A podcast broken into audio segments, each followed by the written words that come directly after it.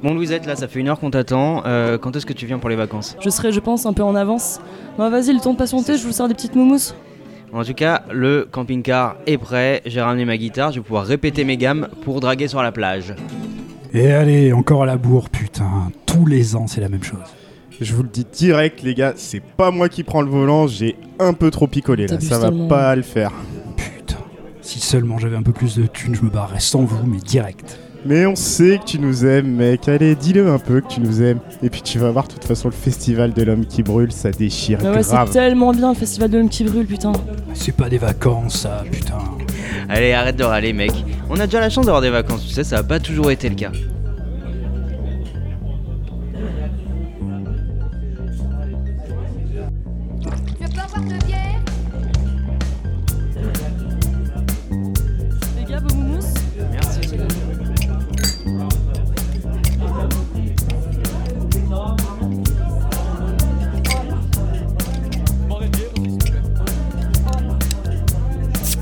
Ouais, donc je te disais, Fred, ça n'a pas toujours été le cas, tout le monde n'a pas toujours eu des vacances, donc sois content. On attend Louisette, elle fait son beurre après le confinement et tout ça.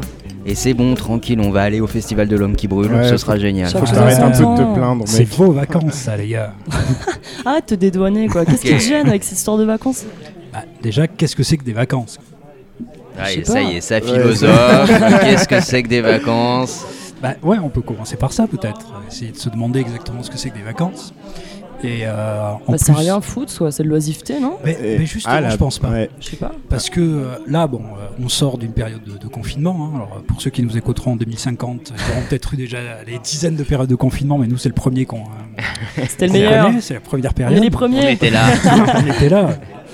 Et justement, je pense que le confinement, même pour les gens qui ont moins travaillé, peu travaillé ou comme ça, je pense pas que ça a été considéré comme des vacances, justement. Euh, même s'il n'y avait pas de travail, il n'y a pas forcément des vacances. Et, euh, et je Là, pense tu qu'on peut... culpabilises, en fait, c'est ça Non. Regarde, par exemple, dans la, dans la série Bloqué, ils, euh, ils bossent pas. Je pense pas qu'on puisse dire qu'ils sont en vacances. C'est des gars qui végètent. C'est quoi, c'est quoi effectivement- cette série Tu peux rappeler un peu? Ouais, alors donc ouais, bloqué effectivement, euh, donc euh, avec les casseurs flotteurs, Orelsan et Gringe, et on les voit tout le Déjà. temps sur un canapé, euh, en train de rien faire, d'être bloqués justement dans leur vie. Ils bossent pas les mecs. Ils sont genre au chômage. Ben ouais, on sait même pas. Ou ils RSA ou quelque ouais, voilà, ça. un truc comme ça. Et, euh, et je pense pas qu'en les voyant, on, peut, on puisse se dire ces gars-là sont en vacances. Peut-être Hmm. ils font des pauses à l'intérieur des vacances. Est-ce que c'est possible ça? Ben alors ils pourraient faire ça, peut-être que chaque épisode est une pause. Parce que alors. t'en as marre de rien foutre peut-être et fumer des pétards, Ben- du coup tu ben tiens, je vais faire une pause. Est-ce que les vacances, c'est juste euh, ne pas travailler? Bah. Et euh, là, entre le confinement, entre ben, cet exemple de série, euh, ben, je pense pas qu'on puisse dire que ce soit des vacances réellement. Hmm. Ouais, c'est pas faux. Ouais, c'est intéressant ton idée, c'est de te dire qu'en fait, finalement, il y a la- les vacances n'existent qu'en fait euh, que parallèlement parce qu'il y a du travail. Et oui. En fait, les vacances n'ont de sens que parce que tu travailles à un certain Ouais, moment. ouais. Après, historiquement, tu as ce truc quand même de se dire que les vacances, c'est du temps libre et du temps où tu t'émancipes, tu vois. Absolument. et, ouais, ouais. euh, et les vacances, déjà, ça n'a pas toujours été euh, pour, pour tout le monde. Et à la base, c'est les, bah, c'est les grands bourgeois qui ont du temps libre et qui Mm. peuvent se permettre de ne pas Alors travailler. juste pour faire un petit peu mon intéressant, à l'origine les vacances, euh, si tu regardes dans les universités euh, au Moyen Âge, la période de vacances, elle C'était les était moissons ouais, ça accordée pour les moissons. C'est-à-dire c'était pas du tout le, le moment où on travaille pas, c'était au contraire le moment où on travaille. Ouais. Par rapport à la période de d'oisiveté, d'oisiveté, pardon, le loisir. euh, en grec, le loisir, la scolée, c'est ce qui nous a donné le terme d'école, c'est précisément le truc où tu as du temps libre, tu es dégagé de toutes les obligations matérielles de la vie et tu peux te consacrer à l'étude, tu peux te consacrer à la vie intellectuelle. Donc, euh, c'est marrant, il y a eu euh, peut-être pour nous une sorte de renversement où Ouais, c'est ça. ouais. les, les vacances ne sont plus le temps où on travaille à, à- à nos conditions matérielles d'existence, Mm.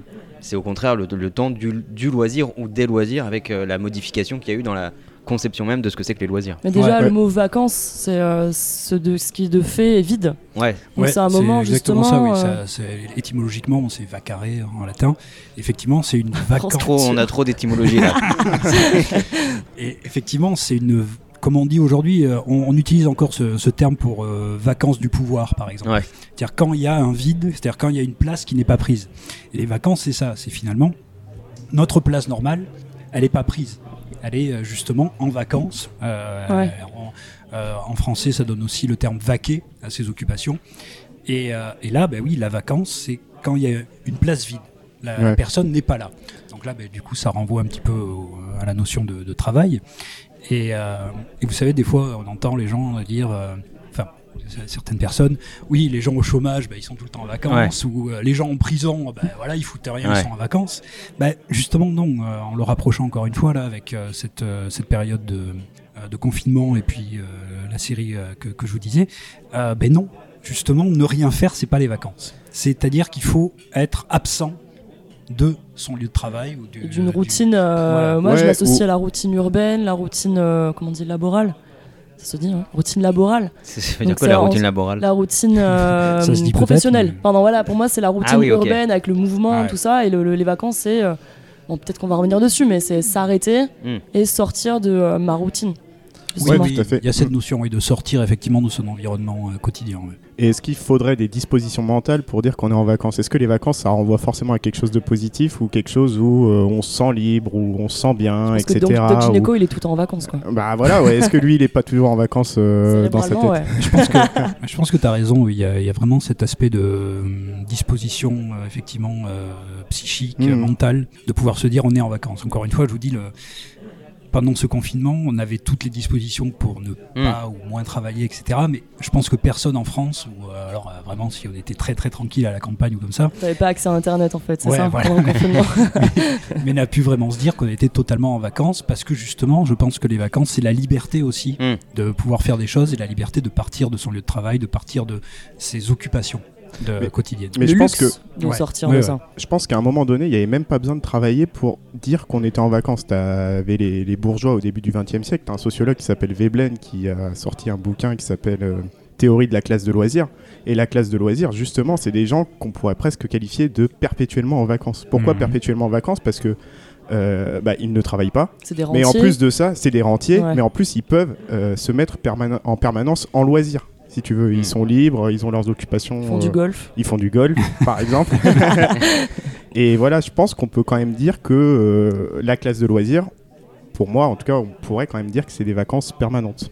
Ah, C'est Ouais. intéressant, ça, euh, de, de notamment mettre l'aspect économique dedans. Ouais, c'est ça. Parce qu'effectivement, sur le- l'exemple bah, de Bloqué, euh, s'ils étaient millionnaires tous les deux, bah, effectivement, ils n'auraient pas du tout la même vie. Ouais. On pourrait se dire qu'ils sont perpétuellement en vacances parce qu'ils peuvent faire des choses. Il y a une liberté que le manque d'argent ne leur permet pas, en fait. Mm. Ouais, il y a un truc sur le souci du quotidien, et Ouais. sur, euh, bah, un peu sur les conditions matérielles d'existence dont on Mhm. parlait pour les, pour les vacances à au Moyen-Âge. là.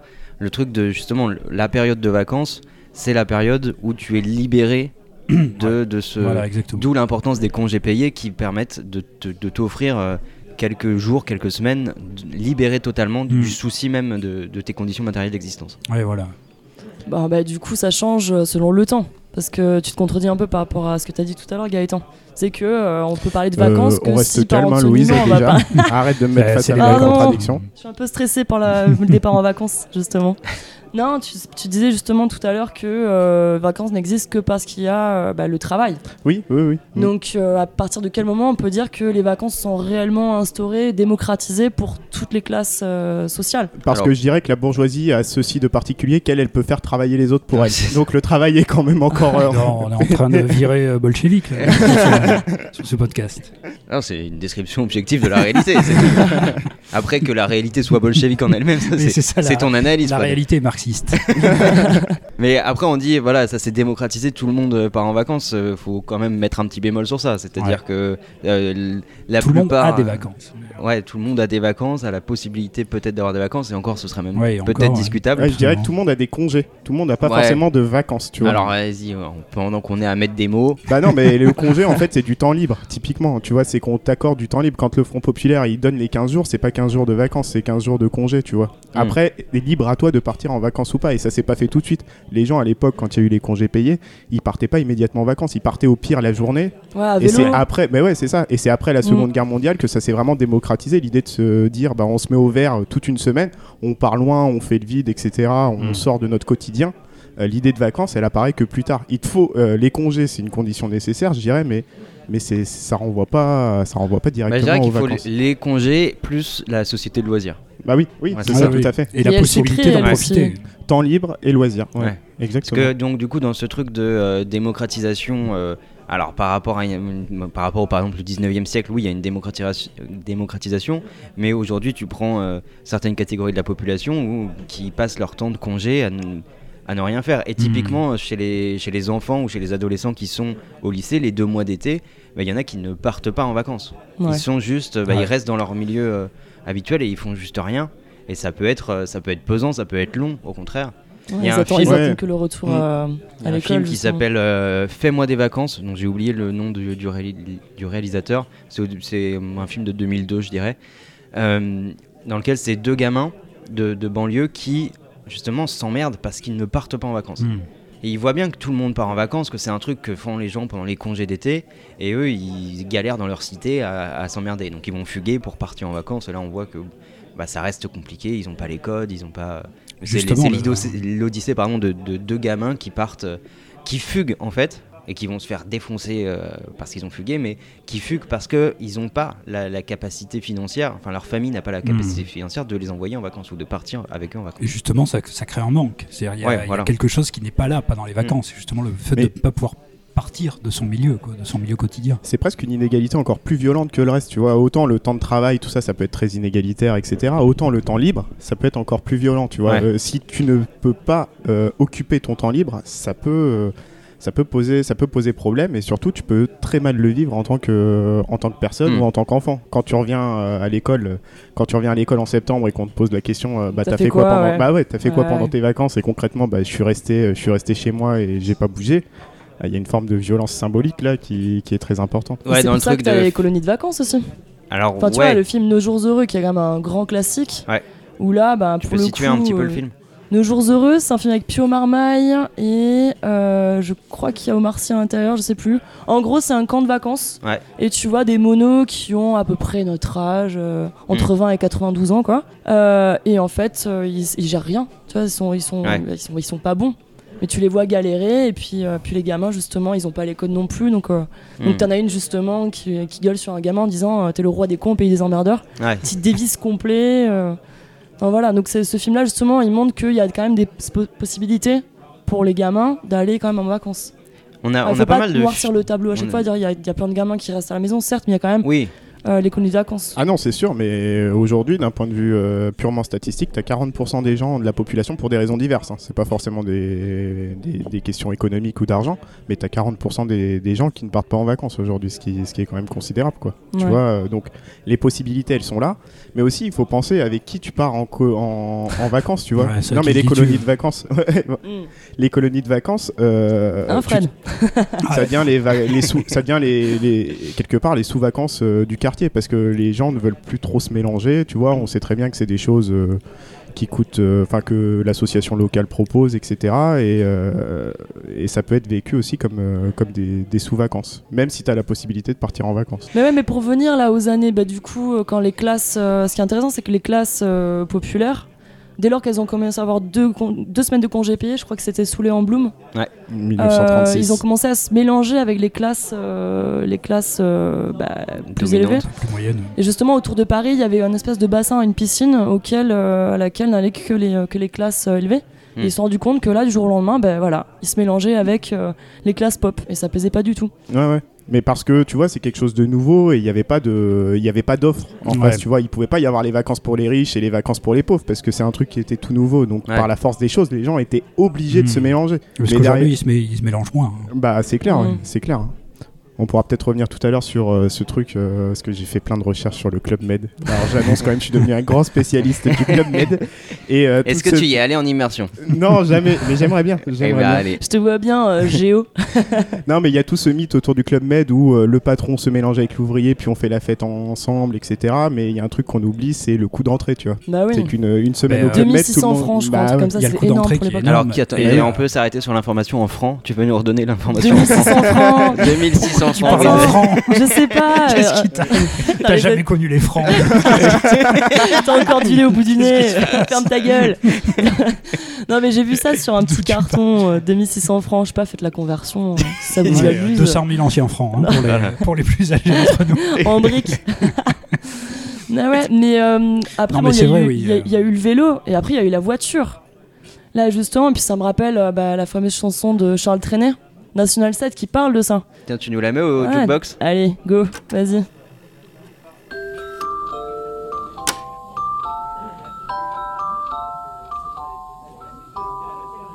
De toutes les routes de France, d'Europe, celle que je préfère, c'est celle qui conduit en auto ou en autostop vers les rivages du Midi. National 7. Il faut la prendre qu'on aille à Rome à 7. Que l'on Vous êtes, tu me remets une bière, s'il te plaît 5, 6 ou 7. C'est une route qui fera 7. Route des vacances qui traverse la Bourgogne et la Provence, qui fait de Paris un petit faubourg Hop là. Lens et la banlieue de Saint-Paul-de-Vence. Le ciel d'été remplit nos cœurs de sa lucidité, chasse les aigreurs et les acidités qui font le malheur des grandes cités, tout excité.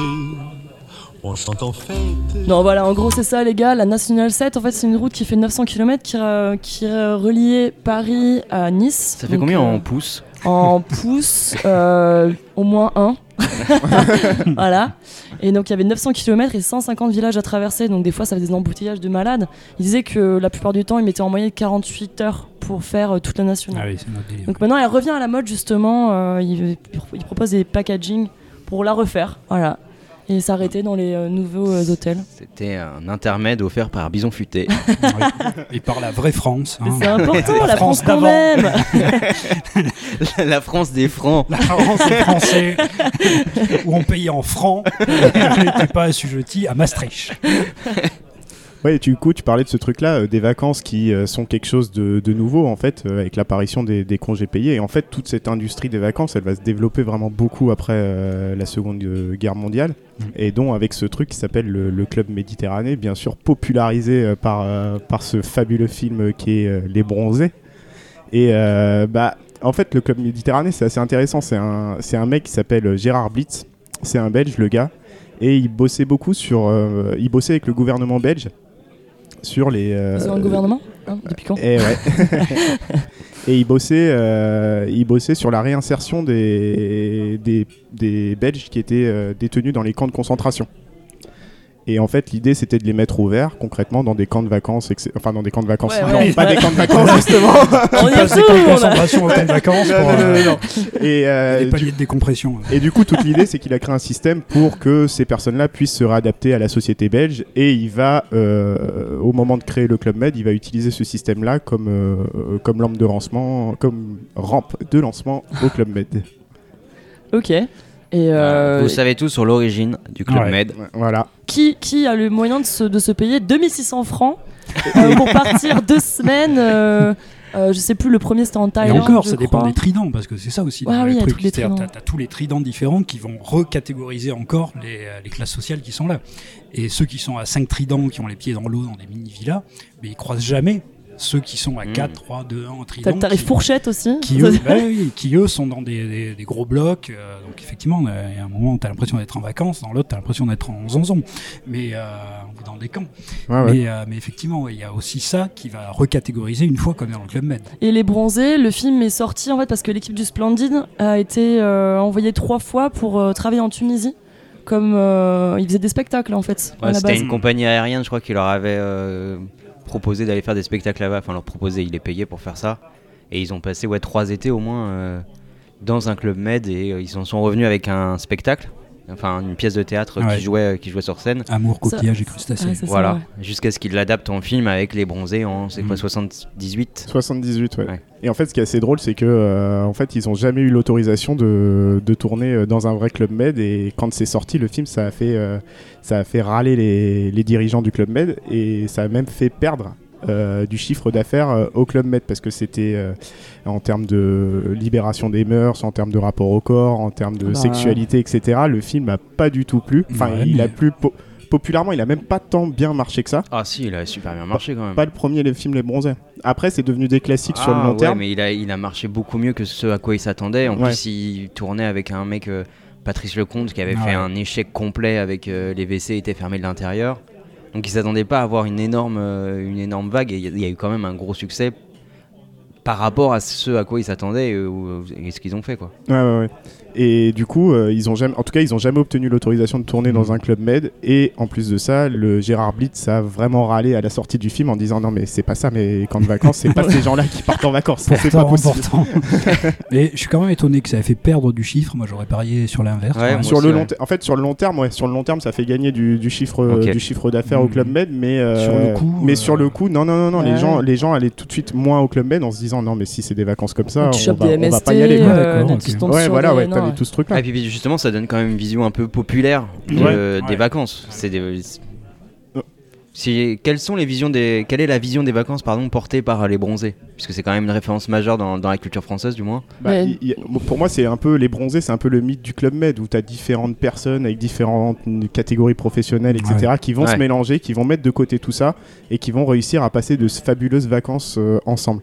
Donc, certainement qu'en partie c'est vrai, mais comme je le disais tout à l'heure, en tout cas d'un point de vue euh, réalité sociologique, c'est pas c'est pas totalement ça parce que une semaine euh, en club au club med dans les années 70, euh, fallait se la payer, qui plus est à l'étranger. En plus, il y a- il y a- on a quoi comme rôle? Il y a euh, le médecin, c'est euh, Christian Oui, Clavier. c'est vrai qu'il y a un peu ouais. tout. Il y a, Une il y a le esthéticienne. médecin, une esthéticienne, il y a des, euh, des commerçants Mhm. qui possèdent leur commerce. Euh, Jean-Claude Duss, il est quoi lui? Pas trop. Euh, je crois qu'il est mauvais. Ouais, mais Nul. on sait pas. Il est juste puceau. Mais il y a effectivement le mélange, quoi, du, comme tu disais, entre le patron et l'employé, quoi, Ouais, ouais. euh, qui est vraiment très présent dans le film. Ouais. Et euh, même si les catégories sociales peuvent se ressentir un petit peu, avec toujours le médecin qui se met en avant, les, euh, les commerçants qui racontent euh, ce qu'ils gagnent, etc. Ben oui, oui, il y a quand même une espèce comme ça, tout le monde est uniformisé par le club med. quoi. Mais dans les bronzés, il Hmm. y a un petit moment où l'esthéticienne, celle qui se fait les tresses africaines et Ouais. qui a la espèce de, de toge avec Giscard d'Estaing. Ouais. Vous voyez Christiane, ouais. Voilà, Christiane. Et à un moment, euh, elle parle avec sa, sa coloc de chambre et elle a dit Bon, ça fait longtemps que je suis dans les bungalows. Elle fait Non, là, il n'y avait plus de place pour les autres, pour les cabanes. Et là, elle fait- enfin, on voit qu'elle a un certain mépris pour les gens avec qui Ouais. elle va dans les bungalows. Elle dit Non, parce que Mm. là, c'est les congés payés. Ouais, donc il y a, je crois que c'est un, un des rares moments où il y a une espèce de Ah, mépris entre, euh, entre deux personnes qui ont Ah, pris le me même package. Ouais, moi non plus, mais c'est elle- intéressant. Elle, dit non, ça c'est les congés payés en fait. Mm. En parlant des gens euh, Ouais, qui sont là. qui sont avec Ah, elle. ouais. ouais. Ouais. Ok. Mm. Donc, Bah, ouais, donc il- oui, on est en plein dedans. hein. Mm. Et que même là-bas, euh, même avec cette, euh, enfin tout le monde au même niveau, bah non. Ouais. Euh, on me disait avec, avec- avec les tridents, mais là, en tout cas, c'est le cas aussi dans, dans le film, où bah, les classes sociales ne se mélangent pas totalement, quoi, Mm. et continuent de se regarder comme elles sont. Quoi. Ouais, puis En c'est- tant que classe C'est sociale. artificiel aussi. C'est euh, c'est une convivialité ultra forcée. Moi, le film, il m'a Bah mis oui. mal à l'aise. Hein. Oui, Je l'ai vu oui, il y a c'est un mois, il m'a mis mal à l'aise. hein. Ouais, ouais, ouais. dirait Mais, un euh, nouvel an en famille. Quoi. Oui, mais c'est quand même quelque chose qui est recherché par les gars qui, par ceux qui partent là-bas. Euh, justement, oui, cette convivialité un petit peu artificielle, euh, ben, c'est ce qu'on veut, quoi. C'est Mm. presque, c'est vrai qu'il y a une espèce d'obligation à, Ouais. à, à s'amuser. Quand tu parlais du, du premier de l'an, ben, c'est tout à fait ça. Même, même un premier de l'an qui n'est pas en famille, c'est-à-dire que le, le premier de l'an, il y en a beaucoup qui aiment pas parce qu'il y a une obligation Ouais, de s'amuser ça, ouais. ce soir-là. Et là, il y a un peu ça. C'est-à-dire, on part 15 jours, on part une semaine. Euh, il faut qu'on s'amuse. Il faut qu'on s'amuse tous les jours, et y compris ben, en Ouais. étant presque forcé par des géos. quoi. On a ça aussi, euh, un- pour faire un peu le parallèle, dans les films américains de vacances qui vont se concentrer sur des trucs euh, plus type euh, Spring Break. Ouais. Où là, il y a une sorte d'obligation sociale à, euh, À prendre des cuites. à prendre des cuites, à s'amuser, à partir loin, à faire des, à faire des conneries, etc. Ouais. Donc il y a, j'ai pas forcément tous les, tous les exemples en tête, mais il y a toujours ce truc en fond d'une obligation sociale à partir, à, à vivre le spring break, qu'on peut avoir dans, dans les vacances à la française avec euh, l'obligation de profiter de ses Ouais, ouais, vacances, voilà. de s'amuser, d'être détendu ou- et tout ça. Puis tout ça avec tout, tout ce que suppose le spring break, c'est-à-dire le non-respect des locaux. Pour la, enfin, la plupart du temps, ça se passe au Mexique. Donc euh, Ouais. Cancun euh, a, a créé une ville artificielle pour les Américains qui viennent faire la teuf. Ah ouais. Et donc les resorts qu'on voit maintenant, euh, on, peut, on peut y aller, hein, mais ça reste quand même extrêmement cher. Euh, ils ont tout fait pour que les, les, les hors locaux puissent s'amuser. Hmm. Voilà. À bas coût. Et D'accord. ça, alors effectivement, à part euh, le film Spring Breaker, Mhm. je sais pas sur euh, quel film euh, parle de ça réellement. Du spring break, il y, en a- il y en a plusieurs, mais je, les- je les ai plus Non, en J'ai tête. que Spring Breaker en tête. Ouais. Il y a Spring Breaker, je crois qu'il y en a Si je vous avais conseillé euh, Girls Gone Wild, je vous avez Ah, j'ai pas regardé. Là, tout le monde les yeux. Euh, les gars, je vous coupe justement. Je crois qu'il y a, euh, ben, il y a Jean-Claude Duss à la table à côté. Je vais peut-être aller. Mais si, regarde Louise. Non. Si, si, il y a bien Jean-Claude Duss là. Ouais, salut Jean-Claude, comment ça va? Bah, Tu veux venir boire un petit verre avec nous euh, à la table, s'il te plaît? Non mais moi je vais vous retarder et puis en plus il vaut mieux qu'il y ait un homme qui reste avec les femmes au cas où elles auraient un malaise ou quoi. Ok, mec, c'est toi qui vois. Moi, je retourne à la table. Et puis, euh, bon, bah, un de ces quatre alors. Ciao. Bon, les gars, écoutez, on va bien se marrer. Regardez, il est avec deux nanas là. Regardez ce que ça va donner. Si vous étiez coincé sur une île déserte avec un type dans mon genre, vous tiendriez combien de temps Oh bah, ça dépend de ce qu'on aurait pour survivre. Non mais c'est pas ce que je voulais dire, je voulais parler des... des rapports humains quoi. Comme quand on est dans un endroit exigu, comme euh, un ascenseur par exemple. Oh tiens, je t'ai pas dit Une fois, j'ai été coincée dans un ascenseur en panne, avec un mec que je ne connaissais absolument pas. C'est fou, hein Les idées te viennent à une vitesse Oui et ben voilà c'est ça, et ben on est dans l'ascenseur alors forcément ben il y a des idées qui viennent ça. Mais c'est normal. Mais c'est normal. euh. C'est normal d'avoir des idées, hein. Et de là à les concrétiser. euh, Oh Dieu, on n'est pas des bêtes, hein Ben non, mais évidemment, on n'est pas des bêtes, il s'agit pas de ça, mais. Bon, euh, imaginons, c'est une supposition, hein. Mais imaginons que les secours viennent pas. Bah, compte tenu du fait que. on a tous des idées, puisqu'on est dans l'ascenseur, et ben je dis que. Je dis que ça serait dommage de mourir sans profiter une dernière fois de nos sens. Voilà. Ah mais attention Jean-Claude La différence, c'est que le mec dans l'ascenseur, ben, il me plaisait. Ça se commande pas, hein Ça, non. T'as raison. Eh, où tu vas? Ah, Je vais marcher tout droit. De toute façon, ce sera une grosse perte pour personne. Salut les filles. Attends Jean-Claude, fais pas le con Prends pas tout au pied de la lettre. Ça veut dire que éventuellement, euh, si vous étiez au bout du rouleau, on pourrait envisager de, de conclure. Oui Enfin, euh, vraiment, s'il n'y a plus espoir, oui. Ah, au final, il s'en sort pas si mal que ça. hein. Oui, enfin, s'il n'y a, plus- d'espoir, il s'en sort pas si mal que ça. Chacun ses standards. Ouais. Mais euh, c'est intéressant d'avoir un personnage comme Jean-Claude Duss dans les, euh, dans les films Les Bronzés, parce que ça montre aussi bah, un aspect euh, des, des vacances qui peut être là, c'est-à-dire des, des vacances pourries, des vacances Ouais, ouais, qui ne, tout à fait. euh, où euh, on part en vacances pour quelque chose. Alors pour Jean-Claude Duss, c'est clairement pour les femmes. Et euh, non, c'est échec sur échec. Et toutes ces vacances vont être organisées autour de, de ces échecs-là. Hmm. Et, euh, Il se et prend en photo avec les nanas, les inconnus. oui, il fait Où il prépare de- la photo, Ouais. il court vers les nanas pour qu'il y ait un souvenir. Ben oui, oui, il en est à ce point-là. oui. Et, euh, et c'est vrai que ben, ça montre que les, euh, dans les vacances, il y a à la fois, on peut avoir des vacances très réussies Ouais. et des vacances totalement ratées, en tout cas dans les objectifs qu'on se met pour Mm. les vacances. Parce qu'en fait, s'il n'avait pas cet objectif des, des femmes, Ouais. il passerait des très bonnes vacances. Il lui arrive rien de, de particulier, euh, enfin si, à la neige. Mais c'est tout le temps à cause des femmes qui se met dans, dans des, dans des mauvaises situations. Et, et donc oui, on a aussi des vacances ratées par, par l'intermédiaire de ce personnage. Mais c'est Mm. très intéressant ce que tu dis et ça me fait penser à un film que j'ai que j'ai revu euh, récemment, donc euh, Le ciel, les oiseaux et ta mère, qui est un film sorti à la fin des années 90. Biarritz. Voilà, exactement. et on a trois banlieusards euh, qui euh, gagnent un concours vidéo, etc. euh, D'ailleurs, qui bidonnent complètement. Et ils gagnent une semaine ou deux semaines de vacances euh, à Biarritz, les gars. Et en fait, ils viennent avec pour objectif de choper des nanas. De choper des nanas. Et en fait, toutes les vacances euh, des gars, ça va être un échec euh, total. Les gars sont incapables de s'occuper. Ils ne savent pas s'occuper, en fait. Euh, c'est vrai qu'ils se font chier même. Mais oui, Ouais, et en fait, ils se font chier. Ils n'arrivent pas à s'occuper pendant les vacances. faire du golf. Bah, ils aiment pas trop ça. Et justement, en fait, ils, ils, ils y arrivent, ils arrivent pas à s'occuper. euh, ils ont du mal avec les nanas. Et en fait, il y a toute cette idée de dire, il me semble dans le film que pour profiter des vacances, profiter des vacances, en fait, ça s'apprend. Tu vois, quand t'es pas Mhm. habitué à partir en vacances et que d'un coup on te propose euh, des vacances dans un lieu que tu connais pas avec des groupes que tu connais pas, bah tu vas pas surkiffer tes vacances. Quand Mhm. bien même l'endroit est paradisiaque en soi. Il y a toute une scène où en fait ils sont sur la plage, tout ça, et en fait tu sens que les gars ils sont, euh, ils sont refermés sur eux-mêmes, tout ça et compagnie, et ils pourraient aller voir d'autres euh, d'autres personnes. Mais en fait leur excuse c'est de dire aussi euh, bah c'est pas nous ça, c'est des surfeurs et ils veulent pas de nous. Donc il y a ce côté un peu Ils Euh, viennent de Paris ils viennent de Paris, Ah ouais, ouais, de la banlieue Oh, parisienne. surf parisien, Ouais, ouais, ouais. ouais, ils viennent vraiment d'une grosse banlieue, les gars. Et en fait, il y a toute cette idée de dire, euh, bah, on est stigmatisé, du coup, euh, on est stigmatisé. Donc effectivement, ils ont des difficultés objectives pour s'intégrer aux autres groupes. Mais de leur côté, il y a aussi une forme d'auto-exclusion où ils ont peur. En fait, au final, ils ont peur des autres, ils ont peur des nanas et ils osent pas bouger. Et effectivement, leurs vacances sont vécues, euh, sont vécues comme un, comme un échec. Bah parce qu'ils font aucune rencontre quasiment féminine. Et les Mm. peu de rencontres féminines qu'ils font, euh, ça se passe pas très bien. Ouais, tu m'étonnes, oui. C'est qui le réalisateur de ça déjà? Euh, Jamel euh, Ben. Jamal Ben Salah. Ouais, c'est celui qui a fait Il était une fois dans le web Oui. Ouais, et c'est le producteur de Neuilly sa mère aussi. Ok. Ah, ok. Voilà. C'est-à-dire quelqu'un qui a un palmarès cinématographique, hein, qui est... Mais Neuilly sa mère, il joue avec ça, non Justement. euh, Bah toujours, hein, Oui, toujours ouais, les, chose, clichés hein. sociaux, enfin les clichés sociologiques. Et parce que dans Il était une fois dans le web, il y a aussi le truc de partir euh, les vacances au bled. Cette idée de, Ah ouais. de partir. euh, Mm. Mm. Et pareil avec ce, ce même aspect de de- d'inadaptation, y compris quand, euh, quand euh, on croit retourner dans un pays euh, qui nous accepterait mieux parce que c'est le pays d'origine, où il y a, Ouais, il y a en aussi fait, une, ana- ouais. une adaptation. euh.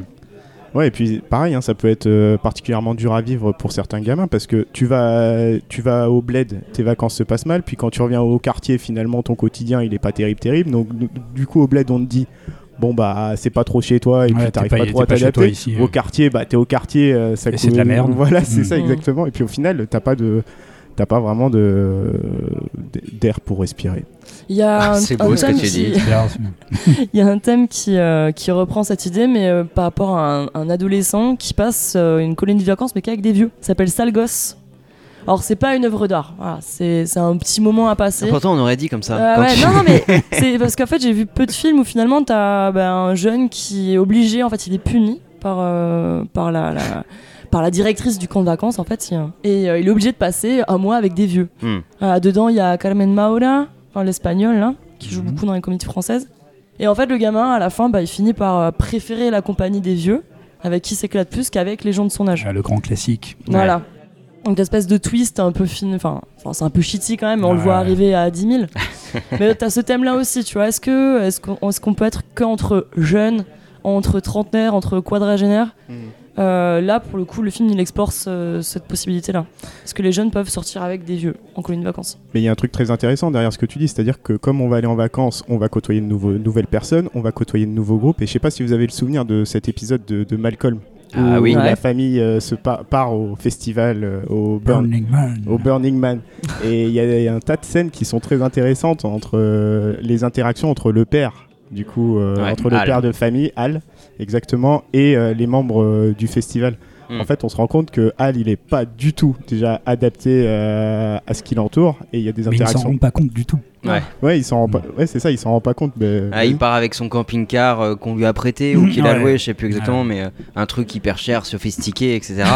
et il part pour faire des vacances euh, très bourgeoises en fait, euh, en camping 5 étoiles où chacun est avec son Ah ouais, il n'y a camping-car pas et plus artificiel que le Burning Man. C'est un des festivals les plus chers euh, du monde. Un- nous, Français, si on y va, par exemple, ça nous coûterait entre 3000 et 5000 dollars parce que c'est en plein désert. Ouais, mais je crois que Steven parlait du camping-car en soi Ouais, et que le. Ah camping-car était un Avec- truc de bourgeois. C'était euh, c'était ouais. pas sur l'aspect euh, financier du Burning Man, c'était plutôt sur euh, la conception bourgeoise des vacances. Avec, Ah ouais. tu vois, il sort sa pelouse synthétique, etc. Ouais. Et c'est il recrée en fait une sorte de, de- de petit pavillon euh, en Mm. plein cœur Ouais, du c'est Burning Man. ça.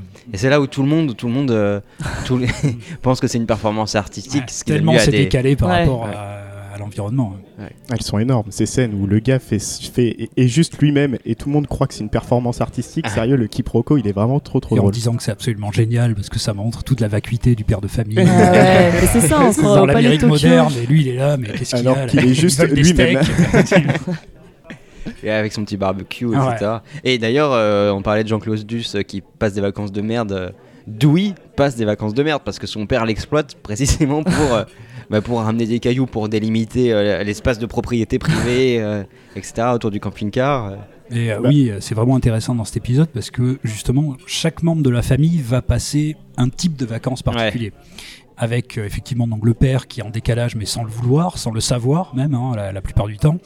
On a Malcolm qui va à la fois euh, passer des vacances euh, amoureuses, quoi disons, où il va découvrir euh, l'amour et des euh, et des sentiments, mais il amène aussi avec lui ses névroses, ses Ouais. propres névroses qu'il a durant toute l'année et ça le euh, ben, ça le met mal quoi.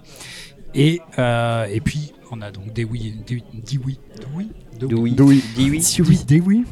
C'est pas les télétobies, Ah mec. ouais, hein. ouais, je, je confonds.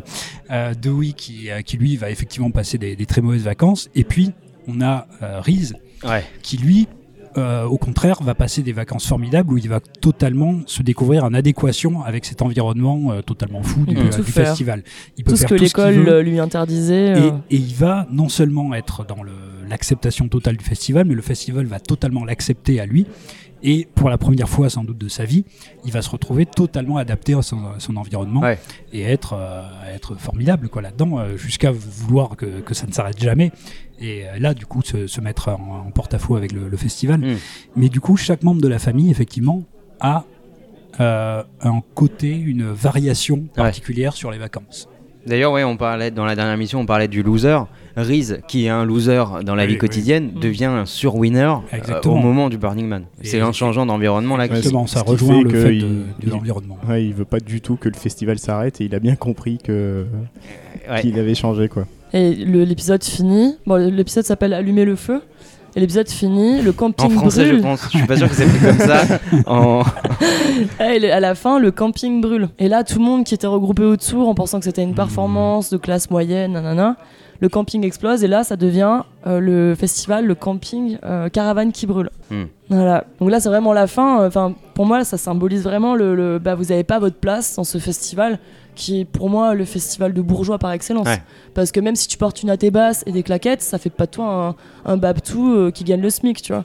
Donc euh, le Burning Man, c'est un des festivals euh, qui, euh, qui brasse énormément d'argent avec cette espèce de, Mm. de, de, de fausse liberté sur une semaine euh, où il faut quand même beaucoup de moyens pour y aller. Ouais. Donc euh, je trouve que cet épisode justement il, il montre toute cette euh, toute cette hypocrisie en fait par rapport euh, à beaucoup de Ouais. festivals qui, qui utilisent cette idée de, de liberté. Il montre aussi que, euh, in fine, ils sont euh, chez eux nulle part, ou en tout cas qu'ils sont rejetés partout. Ouais. Que même si, euh, parce que pour Malcolm ça se passe très bien au début, pour Reese ça se passe très bien 90% du temps, mais Mm. pas à la fin. Euh, les autres euh, sont en décalage ou en chie euh, particulièrement. Et au final, ben voilà, ils rentrent chez eux en étant encore une fois rejetés quand même par. Pour, Lo- euh, pour Loïs, ça se passe mal. mais Loïs, je me rappelle plus. Je crois que justement, elle, elle, elle kiffe sa vie en vacances parce qu'elle est, elle est libérée Si, si, des, si, si, elle aime- euh, si, si, elle du, passe. poids, du poids de, de la gestion du foyer, de, son travail, etc. elle lâche, ça elle est complètement Mm. cool. C'est le souvenir que j'en ai, mais là, il y a aussi quelqu'un qui, euh, qui s'épanouit pr- précisément parce que, non pas parce que le Burning Man est euh, son lieu naturel, mais parce qu'elle est libérée. Oui, voilà. de toute la- parce que- la libère. Ah oui, Habituellement, que- c'est Loïs qui, qui, qui tient la famille et euh, financièrement et euh, alors elle est pas toute seule financièrement, mais c'est elle qu'on voit tout travailler. Ouais, elle, ouais. on voit jamais Non, travailler. on le voit jamais. Donc elle, elle travaille et en plus elle, est, euh, elle a toute sa troupe de dégénérés qu'elle est obligée de, de canaliser. Ouais, et là, Et c'est là, vrai qu'elle peut, libérée, Enfants ouais, sauvages. elle peut être totalement libérée Ouais. de ça. Ouais, c'est vrai qu'il y a ce truc euh, super intéressant sur les vacances où euh, bah, ça peut participer à l'émancipation de la condition féminine quelque part parce que euh, tu sous-traites une grande partie des tâches domestiques que tu fais habituellement, euh, que les femmes font habituellement dans l'année. Cette fois-ci, tu peux les sous-traiter au mari ou alors tu peux les donner, euh, les donner à quelqu'un d'autre. Je reviens sur le Club Med parce que j'ai fait plein de recherches sur le Club Med. ok. Et le Club Med, en fait, les plus heureuses du Club Med, c'est les femmes parce qu'ils avaient inventé un système de, de mini Club Med où euh, on pouvait garder ses enfants toute la journée. Et Ouais. quand tu demandais aux nanas euh, comment elles vivaient leurs vacances, elles disaient pour la première fois de ma vie, je suis vraiment en vacances. Pourquoi Mm. je suis vraiment en vacances? Parce que pas les enfants. parce- Ouais, il Parce y a que pas je- les enfants, je il n'y n'ai a pas plus les tâches aucune contrainte. Parce ouais, qu'il y a du, loisir quoi. Ouais. Précisément, il y a du. Mm. Après tu dis ça participe à l'émancipation des femmes. Euh, une semaine. Ah oui, c'est ça. Non, c'est ça ça. reste une parenthèse. Ah ouais. Ça reste une parenthèse. Ouais, c'est une Non, non, parenthèse, non, ouais. bien sûr. Bien sûr, mais c'est toujours mieux. Ouais, ils font que des activités où tu les fais courir euh, au- dans le sable à 42 degrés, le sort à la paix. Ouais. Je pense que j'irai au Club Med euh, bientôt. Avec mes enfants. Pour avoir la paix le soir. Mais il y a ce truc qui peut être compliqué aussi euh, au niveau des vacances, et je pense à Malcolm euh, dans cet épisode-là, c'est d'apprendre, finalement, même s'il est déjà grand dans cet épisode-là, Malcolm, Ouais. c'est d'apprendre que les vacances, c'est qu'une bulle, c'est qu'un Ouais. moment. Mmh. Et lui, on va- il va faire euh, l'expérience de l'échec amoureux, Mm. précisément parce qu'il comprend pas que les vacances n'est qu'une bulle, ce n'est qu'un moment ultra temporaire, un moment hyper spécifique, et qu'à un moment donné, bah, la vie réelle, le, la vie quotidienne, elle va reprendre, elle va reprendre euh, son cours. C'est vrai que c'est un peu ça, oui, pour tous les personnages. En tout cas, Ouais. euh, Reese, quand le, quand le festival prend fin, ben voilà, la vie quotidienne euh, revient, euh, revient en, plein, en plein dedans. Et pour Malcolm, euh, effectivement, je le vois comme euh, euh, quelque chose. C'est-à-dire qu'il a des névroses, Malcolm, qui sont euh, énormes. Et, euh, et même en vacances, où il peut totalement être quelqu'un d'autre, rencontrer d'autres gens, ne pas être euh, cette tête d'ampoule avec toutes ces névroses en lui, ben non, il les porte avec lui. Il les amène avec lui, ces névroses, et c'est ça qui va attiser la, fin de sa relation. Et que, ben, quelque part, même dans un autre environnement, même dans quelque chose qui est une bulle, ben on amène quand même ce est. Et euh, c'est un peu ce qu'on disait avec les bronzés aussi avant. hein. C'est-à-dire que même dans un truc comme le Club Med où tout est lissé et où finalement notre condition sociale n'a pas à apparaître, en tout cas à être déterminante, mais on amène quand même ce qu'on est euh, dans, la, dans la quotidienneté, dans notre vie de tous les jours, de, en dehors des vacances. On les amène avec nous en vacances. Euh, ces névroses, ces, ces particularités-là et ce à quoi on pense durant toute l'année. Ouais, c'est vrai, t'as ce truc-là, mais, mais aussi quand tu te sens bien en vacances et que t'as as, l'impression de vivre euh, quelque chose d'idyllique ou de, de très beau, etc., le fait que typiquement ça soit des vacances, bah ça va prendre fin. Et Ouais. au moment de- du retour, comme je, comme je le disais, au moment du retour à la réalité, bah tu, tu prends cher, quoi. Bah, D'ailleurs, le Burning Man, ça, ça ferme l'été. C'est un festival qui se déroule début septembre. Ah Donc, ouais. il ferme les vacances euh, d'été. D'accord. Voilà, il ouvre l'année. euh, Sinon, c'est toute l'année Ouais, c'est bah, c'est une semaine par an. Ouais. Ah oui, une semaine Ouais, par an, toute l'année, tu Mais peux non, y aller, non, tu repars. ça, oui, je- Non, non, oui, c'est c'est une semaine. Ouais. Une semaine par an, ouais. Ah, mais Ouais. pour venir à ça, justement, c'est une bulle. Le- le- les vacances d'été, c'est une bulle où on vit tout à fond, où Hmm. euh, on peut Juste, autant je précise parce qu'on fou. l'a pas dit, euh, l'épisode dont on parlait de Malcolm, c'est saison 7, épisode 1. Mm. Parce qu'on l'a pas dit. Et le titre original, tu Le- oh, je l'ai pas. C'est allumer le feu. Mais c'est pas le titre original. Mais si. Le titre original, si je l'ai, c'est Burning Man. L'homme qui brûle en belge. Ok.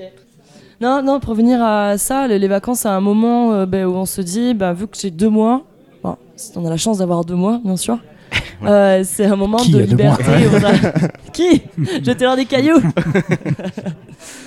Euh, c'est un moment de liberté où on peut s'accorder énormément de, de bah, d'entorse à la règle justement Mm. où on sort un petit peu de cette légalité là et on le fait euh, sous plein d'aspects t'as parlé d'idylle justement donc on en retrouve énormément de, de références pop Ouais, mais ça, c'est le truc des Voilà, vacances. hein, c'est de- les des deux. amours de vacances Voilà. euh, qu'elles soient hétéro euh, polyamoureuses euh, Hmm. euh, homo homosexuelles aussi donc c'est vrai qu'on a énormément un gros catalogue de films LGBT de films qui se déroulent pendant les vacances Moi, j'ai toujours été frappé ouais, par ce, ce truc dans les fictions de vacances où t'as l'impression qu'à chaque fois qu'il y a un- une série ou un film qui parle de vacances, il faut qu'il y ait des, des, des intrigues amoureuses dedans.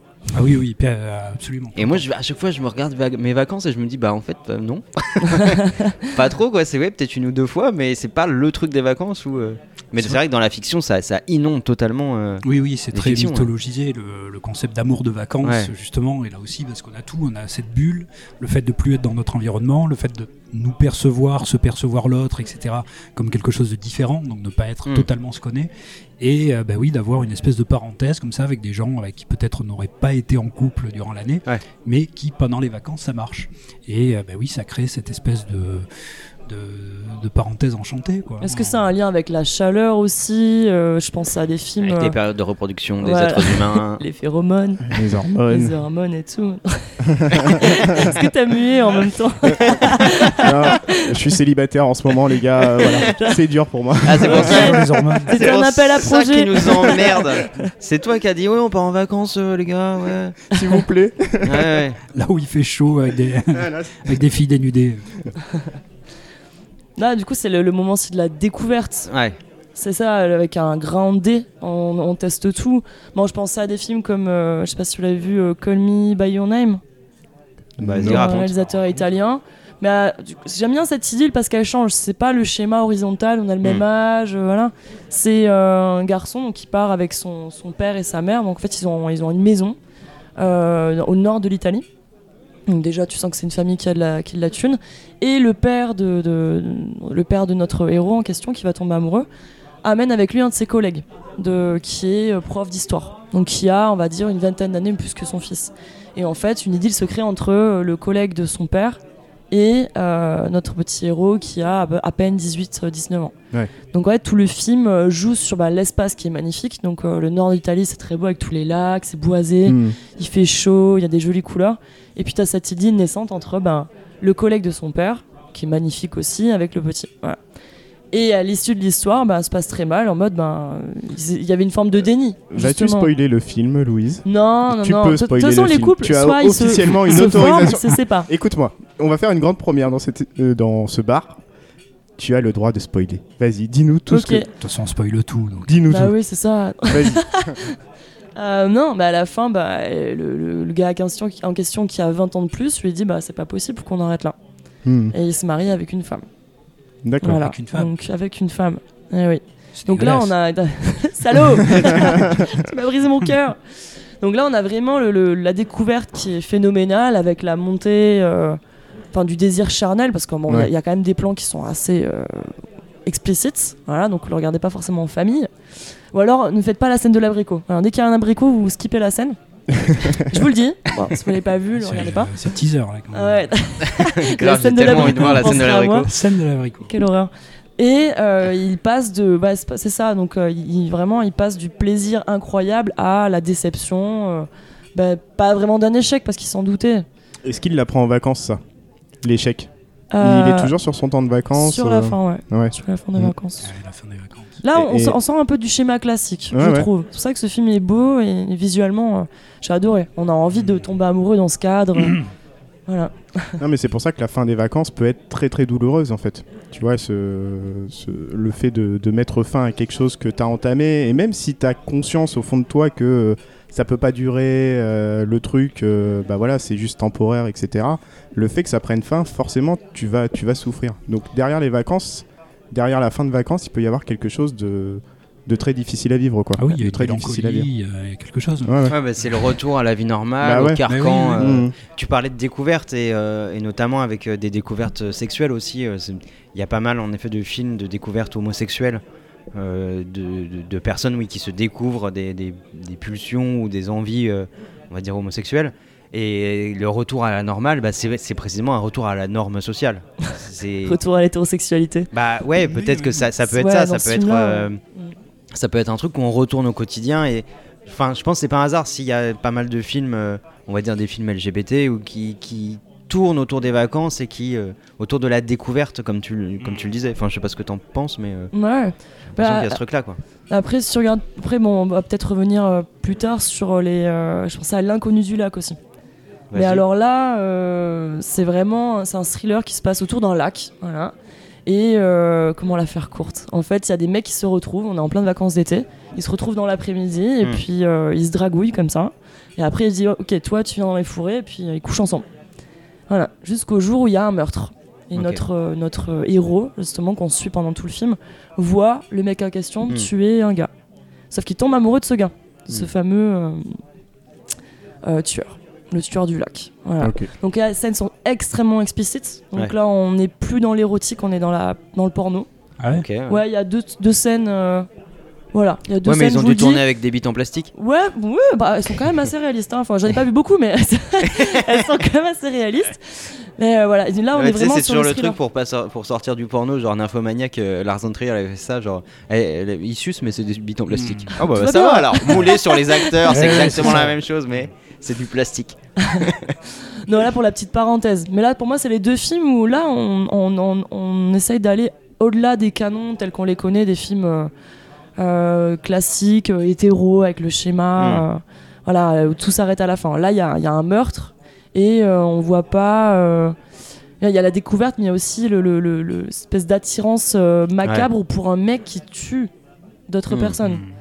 Donc on voit l'avancée du personnage, sa psychologie par rapport à Donc ça. là, euh, c'est une bonne chose que les vacances se terminent, on est d'accord on va au lac Et- ce week-end Non Si j'ai suivi, euh, tu peux peut-être nous parler d'un film euh, récent. euh, T'es allé voir euh, été 83 Euh, Dans ouais, un- 85. 85, ouais, François c'est pareil, c'était plus ou moins la même Oui, année. il y a deux ans Ouais. près. Voilà. Été 85, François Ozon. Euh, c'est un très joli film avec, euh, pareil, une idylle qui se termine mal. Euh, suite à une histoire de jalousie. Alors là, on spoil du film qui est sorti cette semaine. Non, non, fallait y aller plus tôt, Ah, putain. c'est vrai, oui, là tu pourrais y aller mollo sur Non. les spoils. de toute façon, c'est dit au début du film. C'est dit au début du film, euh, le- le- l'issue. C'est c'est quoi ta conception de début du film? Ça, ça peut être à intéressant. peu C'est, près euh, au bout les d'une heure et demie. Ouais, voilà. Dans les 120 premières minutes. T'inquiète pas. non, non, c'est vraiment dans, la- dans le premier quart d'heure. Ok. Voilà, il a dit voilà, ce gars-là, il va mourir. Il le dit. Ah, non, voilà, pour le coup, ben, c'est vrai que je suis un peu plus de ça pour le coup. J'aurais pu laisser 15, 15 minutes. Là, t'as t'as vraiment une jolie histoire euh, où là, tu, tu peux. C'est pas seulement les trucs plats euh, où ils se rencontrent, il y a le mouvement ascensionnel, on tombe fou amoureux et on se sépare à la fin. Là, t'as euh, le tout. Enfin, je suis obligée de le dire parce qu'en fait, le film repose sur ça. Non, sur- non, non, non, non, sur non, le tu peux pas. deuil, sur le deuil, le gamin rencontre un autre gars C'est- Il- six semaines de relation et au bout de pas- six semaines, il est obligé de pas dû gérer le deuil de sur son- un film récent, Louisette. Ah, Il non, faut ouais. pas faire ça en fait. Louisette, c'est des films qui ont plus de 5 ans. Ouais, C'est- c'est- Ok. bon. Surtout, n'allez pas le voir. Ah, maintenant, vous avez plus besoin. Ah, Vous l'avez vu, ça y est. Ah non, il faut aller le voir. Et puis la bande son est géniale. Il y a The Cure. Ok. Euh, D'accord, c'est le, le- le chanteur de The Cure, je crois, qui a imposé le titre d'été 85. Ah ouais. À la base, il voulait l'appeler, je crois, été 84, mais il lui a dit non. Si tu prends ma musique, tu l'appelles été 85. je sais plus trop pourquoi, à cause de l'historique de la chanson. Ok. Voilà. Donc c'est quand même la classe. D'accord. Et sinon, sur les amours de vacances, on a quand même ouais, énormément de références qui nous viennent avec cette idée de, de parenthèse, euh, parenthèse amoureuse. Où c'est, précisément, c'est les- les vacances, on dirait que c'est un peu le lieu des célibataires qui vont pouvoir euh, euh, essayer de mais pécho. bronzés, c'est que à, du cul. euh. à la Jean-Claude Duss. On, on me voit Euh, pas, mais je suis en train de pleurer. On n'est pas encore parti. attends. Est-ce que vous avez euh, comme ça des films marquants sur les amours de vacances euh, ou des pas forcément marquants euh, Ah, tu voulais pas nous passer un petit son, justement? Sur les amours de vacances? Ouais. Allez, je vais mettre une petite pièce au Vas-y, on balance ça. Jukebox. Ça va vous plaire celle-là.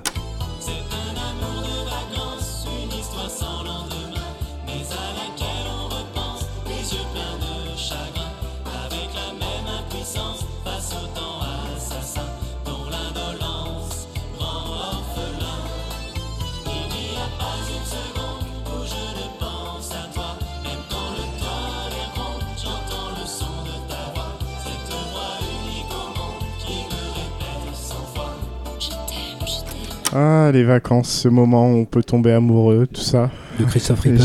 j'ai vraiment hâte, hein, Louise. Oula Ça sonne comme une déclaration. Ouais, c'est ça. je dormir avec Fred. Alors justement, sur ces amours de vacances, qu'est-ce que- qu'est-ce qu'on a à dire? Qu'est-ce que ouais de quoi de, on a déjà dit vite fait voilà c'est le moment où euh, où on a une parenthèse donc peut-être il y a Mhm. quelque chose qui se passe autour de, de l'amour en plus Ouais. voilà euh, les vacances d'été c'est le moment de un petit peu de l'éveil des sens de, de la nudité euh, presque euh, partielle ou complète euh, des gens ça, donc il y a, y y tout ce contexte Ouais, La pseudo-nudité, euh, Voilà. l'attirance des corps, la chaleur, la- toutes ces choses-là, effectivement. euh, d'exciter beaucoup. tout le monde, Fred. L'esprit libre. Eh oui, alors on a quoi comme euh, est-ce que vous avez des références en tête ouais quand euh, on parle d'amour de vacances? Bah, moi, j'avais l'exemple du film de euh, Woody Allen, Vicky Christina Barcelona. ouais Ouais. vas-y raconte Euh, bah, c'est euh, Vicky et Christina qui partent des États-Unis pour aller à Barcelone. Ouais. Donc euh, il y a tout jusque-là, le déjà. titre est bien choisi. hein. Ouais. Euh, et euh, ben, Vicky et Christina se retrouvent euh, avec un peintre un peu fou qui les emmène en fait euh, à Oviedo euh, et qui l'embarque un petit peu dans un- une aventure amoureuse. Vicky tombe un peu sous le charme de bah, c'est Javier Bardem, donc euh, l'actuel mari de Penelope Cruz. ouais Et il y a une espèce d'idylle qui s'instaure. Bon, Christina reste un peu en retrait. euh, elle, elle est un peu dégoûtée par ce mec, justement. Ils partent ensuite à Barcelone, puis découvrent la ville. Hmm. Découvrent la ville de Barcelone, qui est une ville euh, qui en soi est très belle euh, et qui se prête beaucoup à cette espèce de, comme on a dit, ce, ce temps où on se laisse errer, vagabonder. Et Christina tombe finalement amoureuse de, du peintre. Et à ce moment-là intervient l'ex du peintre, Penelope Cruz. Donc là, t'as un espèce de triangle amoureux euh, qui, se, qui se crée entre Christina, donc Scarlett Johansson, Javier Bardem et euh, Penelope Cruz. Voilà, et t'as une fameuse scène qui est extrêmement torride et qui pour moi euh, illustre très bien cette idée de... Ils sont dans une chambre noire où lui expose ses photos avec Penelope Cruz et donc les deux femmes s'embrassent. Donc là, on est vraiment dans le, voilà, dans le, dans le stéréotype de vacances avec la découverte de, ouais, d'un triangle amoureux et de l'amour homosexuel. Voilà, avec une des scènes les plus euh, torrides de l'histoire du cinéma, pour moi. Le, Donc tri- voilà. le triangle amoureux, c'est quelque chose également qu'on va beaucoup retrouver, Ouais. je pense, dans les, euh, dans les films de vacances. Parce que justement, c'est un amour qui est challengé. Par, euh, c'est pas quelque chose qui se passe bien normalement. Voilà, euh, Mm. euh, je tombe amoureux, tu tombes amoureuse, tout va bien. Non, là, il y a une troisième personne qui vient dans, euh, de- former le triangle et effectivement euh, compliquer les choses. Ouais. Et puis aussi euh, donner un petit peu de sel à, ce qu'on voit. Euh, qu'est-ce que, est-ce que d'autres ont des, ont des idées là sur, des- sur ce genre de film? Bah, les amours de vacances, moi il y a, il y a un, truc, un truc auquel j'ai pensé mais qui, qui est pas emblématique des, des amours de vacances, mais qui, qui fait partie de ma, de ma filmographie personnelle, c'est les valeurs de la famille Adams. Alors, ça fait également partie de ma filmographie Bah personnelle. voilà. J'aime beaucoup euh, ce film. On a les enfants Adams qui sont euh, envoyés en colonies de vacances euh, Ouais. suite à voilà par pression de la de, de la euh, nouvelle meuf de De de- ouais de l'oncle fétide. Et donc euh, les mercredis euh, et Bugsley se retrouvent en camp de vacances et ils sont pas vraiment adaptés au, au délire camp de vacances. On chante tous les mains dans la main Voilà, c'est vraiment formidable, hein, ce- toute cette partie avec Ouais. les, les enfants euh, dans le camp, parce que justement, c'est un camp pour enfants très riches. ouais Les Adams, ils ont quand même beaucoup d'argent, donc ils sont parmi les ultra ultra riches, ultra privilégiés, et donc bah, on a que des enfants euh, très souriants, propres sur Mm. eux, euh, avec la petite euh, première de la classe Exactement, tous blonds, tous Mm. parfaits, etc. Et au milieu, effectivement, il y a Mercredi qui, elle, est une petite brune, toute blafarde, ouais. et, euh, et qui pourtant bah, va qui sait pas sourire qui sait- ah oui, quand elle essaie de sourire, c'est une horreur. et qui va effectivement renverser complètement les valeurs de ce camp-là. ouais Et il y a une petite histoire d'amour dedans. Ouais, ouais, il y a même, euh, c'est même assez, euh, assez structurant dans son, dans sa relation au camp de vacances parce qu'elle va tomber amoureuse d'un autre. de- Et en gros, il y a une petite équipe dans le lot d'une une petite dizaine de personnes qui sont un peu les parias du camp de Ouais, vacances Qui sont laissés de côté. ouais. parce qu'ils correspondent pas au modèle justement. euh, euh, du, du- des, des petits blonds et des petites blondes Ouais. qui, qui s'extasient et qui sont à fond dans les trucs de compétition sportive, etc. Mm. Et donc elle va tomber sur ce petit juif asthmatique euh, où ils vont Mais- tomber mais amoureux mais parce que il, il est, il est, euh, il- Juif asthmatique. ah oui, il est Bah défini oui, comme oui. ça. Ouais, c'est ça, c'est vraiment ses caractérisations de, de, de- en tant que personnage. Quoi. Il est- Ouais. Et c'est pour ça qu'il est aussi mis de côté, parce qu'il correspond pas au modèle, euh, Mm. Au modèle euh, qui est mis en place. Et donc, il y, a- il y a cette relation qui se développe entre ces deux personnages, euh, qui, qui, sur le papier euh, peut sembler étrange, tu vois. De... Et alors que ça, du coup, ça marche très très bien entre eux, et notamment Ouais. après une, une séance de torture à regarder des films Disney pendant toute une nuit. où là, bon, ben voilà, ça, ça crée des liens aussi. hein, Ouais, et puis eux. t'as la scène du, du, du départ avec le baiser entre Ouais. euh, mercredi et puis ce, ce mec dont j'ai oublié le nom, mais on s'en fout. Et, et voilà. Et Donc, où il parle, mais comme les parents de mercredi d'ailleurs, hein, euh, Ouais. avec les, les mêmes mots, Mm. euh, mon cher, elle dit en, Ouais. en- en langue originale, comme sa mère dit à son père, et à la fin d'ailleurs, ils ils s'essuient la bouche les deux quand Ouais. ils ont fait le, le petit baiser. Mm. Mais euh, effectivement, oui, le- cette, cette structure du, euh, de cette partie-là de, de la relation amoureuse dans, Mm. le, dans le film euh, correspond tout à fait à ça. Ça correspond à un amour de vacances. Ouais. Alors même s'il continue un petit peu à la fin. euh, ils il continue parce qu'il revient Voilà. euh, au moment bah, d'une cérémonie, etc. Mais on se doute que, que Mercredi va le torturer toute sa vie Ouais, si jamais possible, il reste là. Mais il a l'air d'aimer ça, le gars. Donc bon. Et euh, effectivement, oui, dans ce, dans ce camp de vacances, c'est euh, un amour naissant Ouais. entre deux personnes totalement ostracisées par Hmm. rapport, en tout cas, à l'environnement euh, global. Ouais, Donc c'est- c'est, c'est- pardon, Ouais, vas-y. c'était ce que j'allais dire. En fait, ce qui est intéressant, c'est qu'on a deux losers au moins Ouais. dans le camp de Ouais. vacances et Oui, qui ça, vont qui vont réussir à trouver l'amour. Et là où j'ai envie de et faire à exploser le camp. Et ah oui, c'est à- ça, parce qu'à la fin, mercredi, elle arrive à faire totalement exploser le camp, justement, en, en, réécrivant la pièce de théâtre lamentable que le, Ouais. que le chef du camp avait, euh, avait écrit.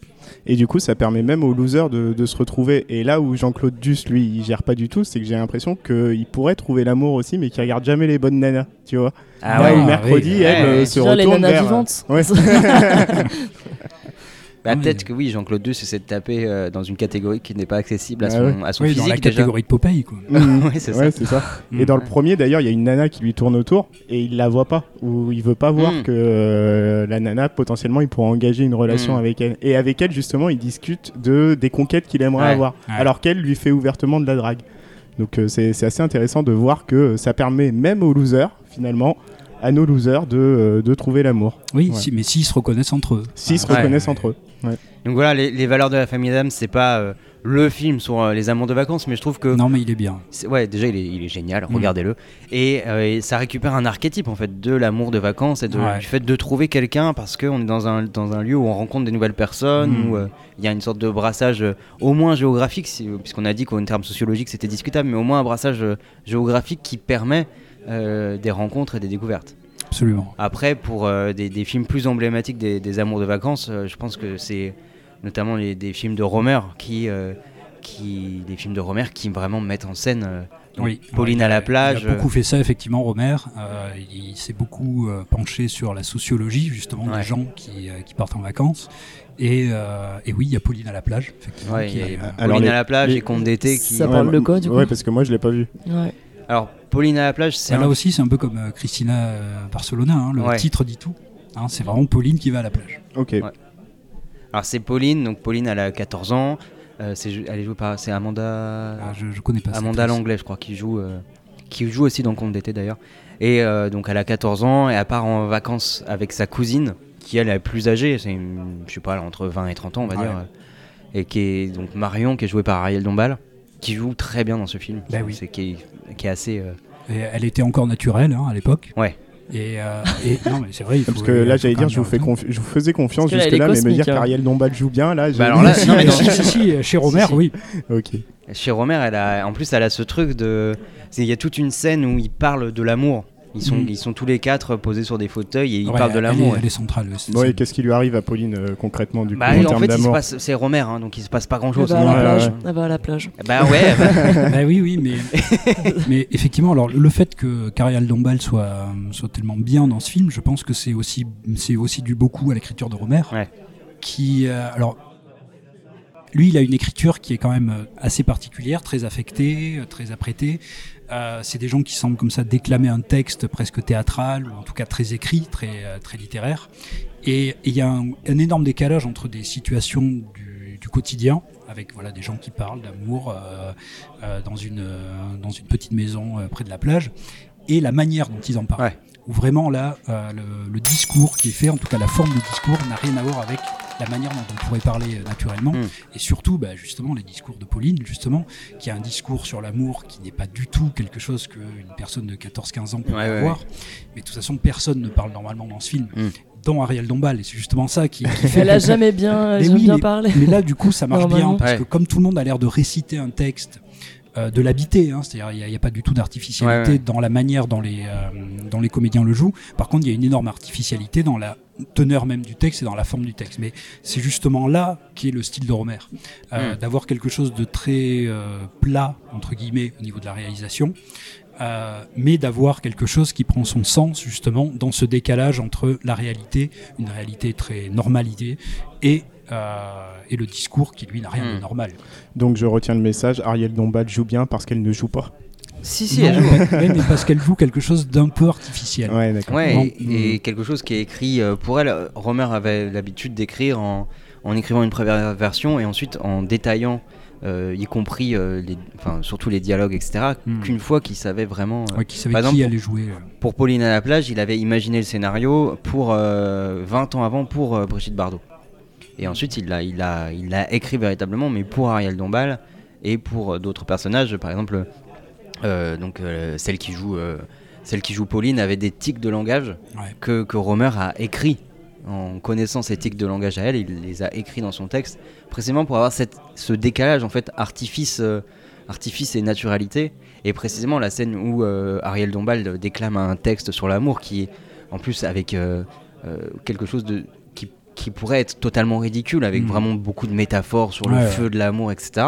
Et qui qui étrangement passe assez bien malgré ce décalage étrange de Ouais, absolument. Tout passe assez bien dans ce film alors que tout est en total décalage. Ouais. En tout cas, dès que les personnages ouvrent la bouche et dès que le discours entre en jeu.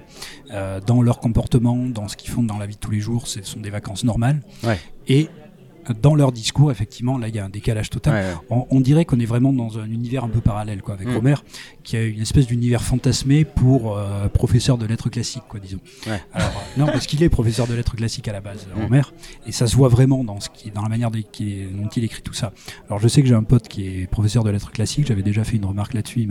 Donc non, Pierrot, hein, c'est pas pour toi que je dis ça, mais il faut lui dire les choses. Romer est professeur de lettres classiques et il y a une espèce, oui, de d'univers fantasmé Ouais, ouais, ouais. d'un professeur de lettres classiques qui va euh, montrer une réalité, mais qui, dans son discours, va faire advenir une sémantique Hmm. et une, euh, une réflexion, en tout cas, nous, un décalage par rapport à- au réel, qui va nous faire réfléchir justement sur ces aspects-là, sur ces actes-là, sur ces paroles-là. Et du coup, elle dit quoi sur la. Enfin, parce que vous parlez du discours, mais en soi, qu'est-ce Alors, qu'elle dit Ariel Lombal en, euh, elle, dit- elle dit rien. Enfin, non, ouais, il y a, pff, il y a un truc sur l'amour, voilà, sur la rencontre amoureuse, elle attend la rencontre amoureuse. Sur elle, la manière dont elle voit les choses, effectivement, que euh, si elle devait euh, s'enflammer à nouveau, et elle aimerait Mm. que ce soit euh, réciproque, immédiat, etc.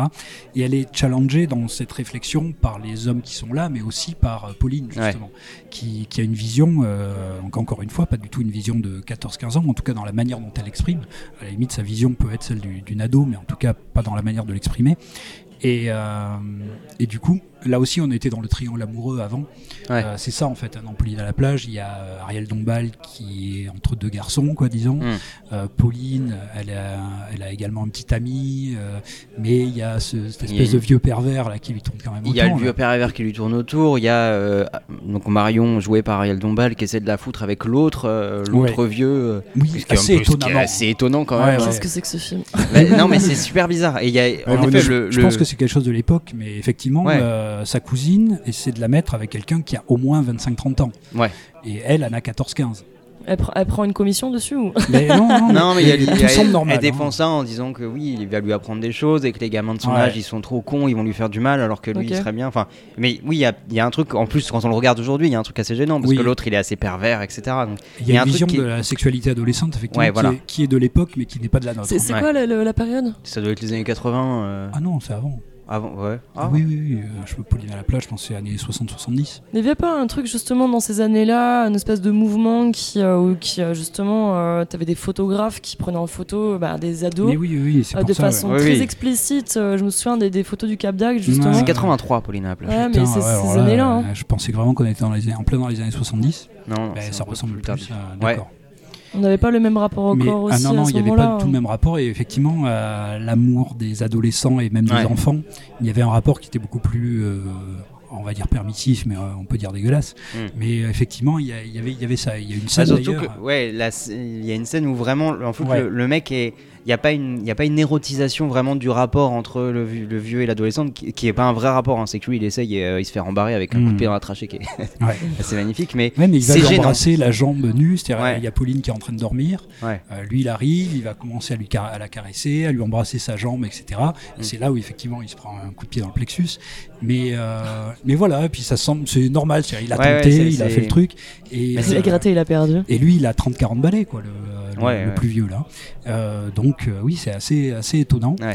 Euh, donc ça crée des triangles amoureux euh, qui nous semblent bizarres, mais qui dans le film, dans la digeste du film finalement, Ouais, tout semble normal.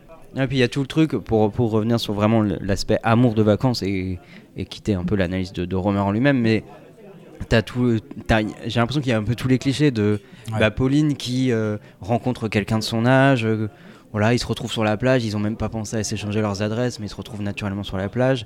Il y a euh, Marion, donc euh, le personnage d'Ariel Dombal, qui euh, à la fois retrouve Pierre, qui est quelqu'un que visiblement elle retrouve tous les ans en vacances, ou plus ou moins tous les ans depuis toujours, depuis tout petit, ils se connaissent, etc. Et le nouveau qui débarque, qu'elle connaît pas, qui, qui a une vie chelou. etc. Donc tu as un peu toutes les, toutes les configurations qu'on peut avoir, dans, en tout cas dans les, dans les films, on va dire, euh, hétéro, hétérocentrés, euh, Ouais, ouais. ou tous les, toutes les combinatoires possibles des, des, Hétéronormé. des- des films hétéronormés. ouais. Et euh, il y a justement cette opposition un peu entre un amour euh, de vacances très libertin, euh, que représente ce- le, le plus vieux, et un amour de vacances, mais qui est très sage, euh, qui est très exclusif, etc., que représente euh, Pauline hein, également. Et euh, et il y a effectivement cette balance entre les Ouais, deux. entre entre à la fois le, le grand amour et le coup de foudre, et puis le passage complet. Quoi. Ouais, Et, qui euh, dans le film est d'ailleurs, euh, euh, j'allais dire, est très genré, mais non, parce que Pierre est dans ce truc-là aussi. Donc c'est Ouais. pas si genré que ça en fait. Et, euh, et c'est assez étonnant. Et le, le film s'ouvre et se ferme de la même manière, c'est-à-dire sur justement le, le portail de la maison de vacances. Ouais. Euh, il s'ouvre comme ça, hein, le film, c'est-à-dire on voit le portail fermé de la maison de vacances et le premier truc qu'on voit, c'est la voiture qui arrive et Pauline et sa, et sa cousine qui, qui vont ouvrir ce portail. Et la dernière image, c'est Pauline et sa cousine qui repartent, qui ferment ce portail. ferme. Et euh, c'est assez intéressant parce que ça montre justement une espèce de théâtre de vacances où voilà, on ouvre. Ah, la bulle des vacances. Exactement. vraiment, ouais. On ouvre le portail, on est dans la maison, et là il y a quelque chose d'autre qui commence. Et puis, ben, on, on referme tout ça, et tout Mm. ça est derrière nous, et tout ça est Et, ça, tu le retrouves dans le film de Woody Allen, justement. Parce que Vicky, elle doit se marier avec son mec qui est à New York. Donc en fait, elle, se, elle sait pertinemment qu'elle est dans la, la- l'illégalité la plus totale. Donc euh, il y, a- il y a aussi cette idée-là. Il y a à la fin Christina qui est tombée, pareil, dans les filets de, Mm. du peintre un petit peu fou. Euh, Pareil, elle, elle sait que c'est terminé. Et elles repartent. Donc t'as as, ça aussi, tu, tu suspends en fait un présent euh, normé, Ouais, rigide, contraignant, Mm. Et t'ac- t'acceptes d'embrasser des choses qui des fois euh, Mm. bah, euh, fricotent un petit peu avec euh, bah, des choses libertines. Quoi. Ben oui, oui. Ouais. Et euh, là, en plus, alors que tu me dises que c'est en 83, c'est encore plus euh, marqué hein, là-dessus. Ouais. Si ça avait été, euh, disons, dans la libération sexuelle des années 70, bon, euh, euh, moi, je pensais vraiment que c'était là-dessus. Donc oui, euh, là, on- euh, là encore plus, quoi, hein, de, de Mm. montrer ce genre d'amour, ce genre d'amour avec une, une très jeune adolescente. hein, euh, elle est en, en dessous de la, de la majorité sexuelle au final. Ouais, elle a 14 ans. Ouais, donc euh, on montre quand même quelque Mais chose d'assez euh, Dans d'assez les, étrange. Ouais. dans les bronzés, il y a ça, non? Et on Y sait pas quel a- âge elle a. On sait pas quel âge elle a, mais elle est très jeune, elle a une peau de Ouais, Elle la est jeune, petite. euh, elle est très jeune. Tu te souviens ou pas Non, je me rappelle plus. Euh, si, le- celle qui aime la bite. Le C'est d'elle dont tu parles. Attends, c'est le dans, le premier ou c'est dans le deuxième Dans ça le premier, à la plage. Fait- Enfin, Ouais, quand ouais. il parle avec les parents, tu vois. Oui, Ouais, c'est ça, ouais. il, est, il est au petit déjeuner Ah, avec les parents. Et, il dit, euh, bah, Ah je sais oui, pas oui, quel âge elle oui, a, mais bon, elle je aime me la bite. Ah, Bonjour. Popeye. Et puis t'as Gérard Jugnot et sa femme. Josiane Balasco, où ils, font une espèce de compétition du euh, qui va le plus tromper l'autre. Mm. Oui, Ah ça. Et là, je me dis, tiens, en fait, c'est ce- les bronzés, même s'il y a tout un, un enrobage très. euh, vraiment comédie. euh, D'ailleurs, tu dis, il y a quand même des thèmes. euh, Ouais, il y a des petits sont- thèmes. Alors, tu vois, les bronzés, c'est avant euh, Pauline à la plage. Ouais. Et je trouve quand même Pauline à la plage plus. J'allais dire subversif, mais même pas, mais plus un peu bizarre, quoi. Enfin, quelque Mm. chose. Il y a. Bah, bah, déjà, on n'est pas dans la comédie, donc voilà, y a- il y a ça. Absolument. Il n'y a, pas de comédie, quoi. Et euh, mais justement, C'est un le- drame. Mais voilà, c'est-à-dire que le genre euh, du cinéma français, en gros, c'est soit du drame, soit de la comédie. Ouais. Alors le cinéma de genre, euh, en tout cas dans le dans le cinéma français, il est relégué vraiment au cinéma B, quoi. Mm. Et donc là, oui, on est entre le drame et la comédie. Je pense que Pauline à la plage, c'est entre les deux, disons. Ouais, c'est ouais, c'est ouais, c'est Euh, entre les deux. un peu entre les deux. Mais, euh, mais oui, du coup, oui, euh, l'aspect comédie fait qu'on réfléchit pas trop à ces, thé- à ces thèmes-là, euh, qui sont, oui, ben, des thèmes de, de libertinage, des thèmes de euh, euh, est-ce qu'on fricote pas avec quelqu'un d'un peu trop jeune. Mm. euh, tous ces trucs-là passent à la trappe pour des Mais, gags. mais justement, Ouais, moi ouais. je suis pas d'accord avec toi parce que je pense que dans les bronzés, ce qui m'a mis mal à l'aise, c'est d'assumer euh, ce thème-là de- du couple qui est en train de, de, bah, de s'étriper littéralement. Ouais, ouais. en disant voilà, regarde avec qui t'as couché. euh. Mais je Mais trouve en que fait- justement dans les bronzés, pardon, la, satire, elle est, elle est souvent euh, à la limite tout l'aspect col- colonialiste aussi de- du Oui. club où ils vont euh, voilà se promener, se prendre en photo avec euh, les petits ivoiriens, etc. Mais c'est c'est les fameux trucs qui ont participé au fait que euh, Gérard Blitz euh, a condamné fermement le film. Mais là où je le trouve intéressant, le film, c'est qu'il renvoie une certaine forme de réalité sur Bah le oui. Club Med. Parce que le Club Med, littéralement, c'est ça. C'est tu vas pas te mélanger aux locaux. Tu Ouais, restes dans ton, complètement, dans ton ouais. village de vacances. Mm. Euh, dans les bronzés, t'as des petits noirs qui viennent pour toi. Tu leur fais deux trois petites blagues. D'ailleurs, il leur fait jouer un accent qui est qui est horrible. Mm. D'ailleurs, t'as c'est- même des blancs. Euh, à la radio, t'as des blancs qui prennent un accent de noir pour faire croire que c'est une radio locale. Enfin, Ouais, tu vois, t'as tout ce Ouais. truc du on fait semblant de se mélanger. Quoi. C'est Oh pas la là même époque. Ouais, c'est ça. Ah non, non, non, c'est Bah sûr. non, et- Non, non, non, c'est sûr, mais je Ah, pense mais- que mais c'est c'est une vraie réalité du Club Med. Oui, et surtout, c'est moi je trouve que bah, tout cet aspect justement où ils vont se prendre en photo avec les Ivoiriens, euh, où justement euh, euh, elle sort la robe avec Ah ouais, euh, ça, génial. avec VGE et euh, je sais pas qui, euh, où il y a toute la France-Afrique qui est là, etc. Mm. Donc Mm. ils arrivent à faire quand même une Ça, c'est satire. pas pour rien, c'est ce qu'elle porte avec ses tresses africaines, avec son Ah oui, petit voilà, air c'est de ça. pince sans rire Ouais, et ouais. ses photos de Giscard d'Estaing Je sur trouve le. que pour le coup là il y a un truc où ils arrivent à faire une satire de, de la France-Afrique, de, de tout Ouais, ça, qui, qui passe dans la comédie et qui Ah ouais. est euh, qui est pas appuyée mais, mais qui est présente. Et peut-être que sur les relations euh, libertinage, sur l'aspect euh, elle est jeune et tout, peut-être qu'il y a ça aussi, je sais pas Il peut y avoir Mais- ça, mais alors je le, je le vois quand même moins dans le premier. Ouais, ouais. Euh, dans le 2, oui. par Ouais. contre. Mm. Mais dans le premier, je vois moins C'est quand vrai, même ouais. ça. Mais je trouve ça intéressant aussi la relation du couple euh, Gérard Jugnot et Balasco. Josiane Balasco. Ouais. Justement, de se dire que les vacances c'est l'endroit où on trouve l'amour, mais ça peut être aussi le- l'endroit où justement on va, se- on va mettre fin à l'amour. Pourquoi Ouais. on va mettre fin à l'amour? Bah Parce qu'on on passe beaucoup de temps avec l'autre déjà. Chose qui se passe pas forcément au quotidien, et on va découvrir l'autre, mais, mais avec le travail, etc. Ouais, forcément, là, tu passes, tu passes des semaines avec l'autre, littéralement. C'est un euh, test, hein, tu- les vacances bah oui. en couple, Ouais, ouais, euh, oui, c'est le test. tout premier Ah, test. Hein. Et tu peux Ouais. décou- tu découvres vraiment l'autre. On disait que ça nous permet de nous émanci- de s'émanciper des normes sociales, etc. Ouais. Bah là, tu découvres le vrai, euh, le, le vrai, le vrai conjoint tel qu'il est vraiment, etc. Il y a des fois où ça ne peut pas passer. Alors, j'ai pas de film en tête, mais t'as quand Ouais. même des comédies américaines. Ouais. Il y, a, il y a celui dont, dont- dont tu m'as parlé l'autre jour, Louise, euh, Première vacances. Ouais, première vacances avec Jonathan Cohen Ouais. euh, qui fait Serge Mito. Je sais pas si vous Non, voyez. ouais, ouais. Non, Non. ok, on peut pas parler avec vous. Si, Non, je vous le conseille Cohen. vraiment. Euh, même si moi je suis pas d'accord avec toutes ces productions, par exemple, par exemple Budapest, qui est une merde absolue, c'est tout ce que je dirais, parce que tout le message que renvoie ce film, c'est euh, qu'on peut aller dans un pays, euh, faire des packaging low cost et cracher sur les gens. Calme-toi, on Voilà, fera une émission. Donc euh, Budapest, je, je vous le conseille pas du tout. Et Par dans, contre, première va- et dans premières vacances, du coup, il se passe quoi? Première vacances, il rencontre C'est de la une merde meuf. aussi. non, il est pas, il est pas waouh, mais après je, je me suis un petit peu reconnu dans le style de vacances qu'ils vont faire. Mhm. Donc il ah rencontre oui, une oui, meuf sur Tinder. ça, ouais. Il rencontre une meuf sur Tinder et le lendemain, ils ont couché ensemble. Il dit bah, vas-y, on on part en vacances ensemble. Et ils partent en Bulgarie. Sauf que lui, il vient d'une école de commerce de renom. C'est ouais. un gars qui est toujours propre sur lui, qui peut pas Mhm. faire caca à côté de la chambre, tu vois. Enfin, bon, t'as toute la thématique fécale, mais qui est importante en voyage en couple. Hein, Ah ouais. Parce que ça, c'est un vrai test. Bah, lui, en tout cas, ça lui gâche ses vacances. Ça lui gâche. Ah, vraiment, il peut pas faire caca n'importe où. ouais. et, et- rideau. et sa meuf, elle, euh, elle, euh, elle écrit des livres. Elle fait des euh, romans euh, graphiques, je crois.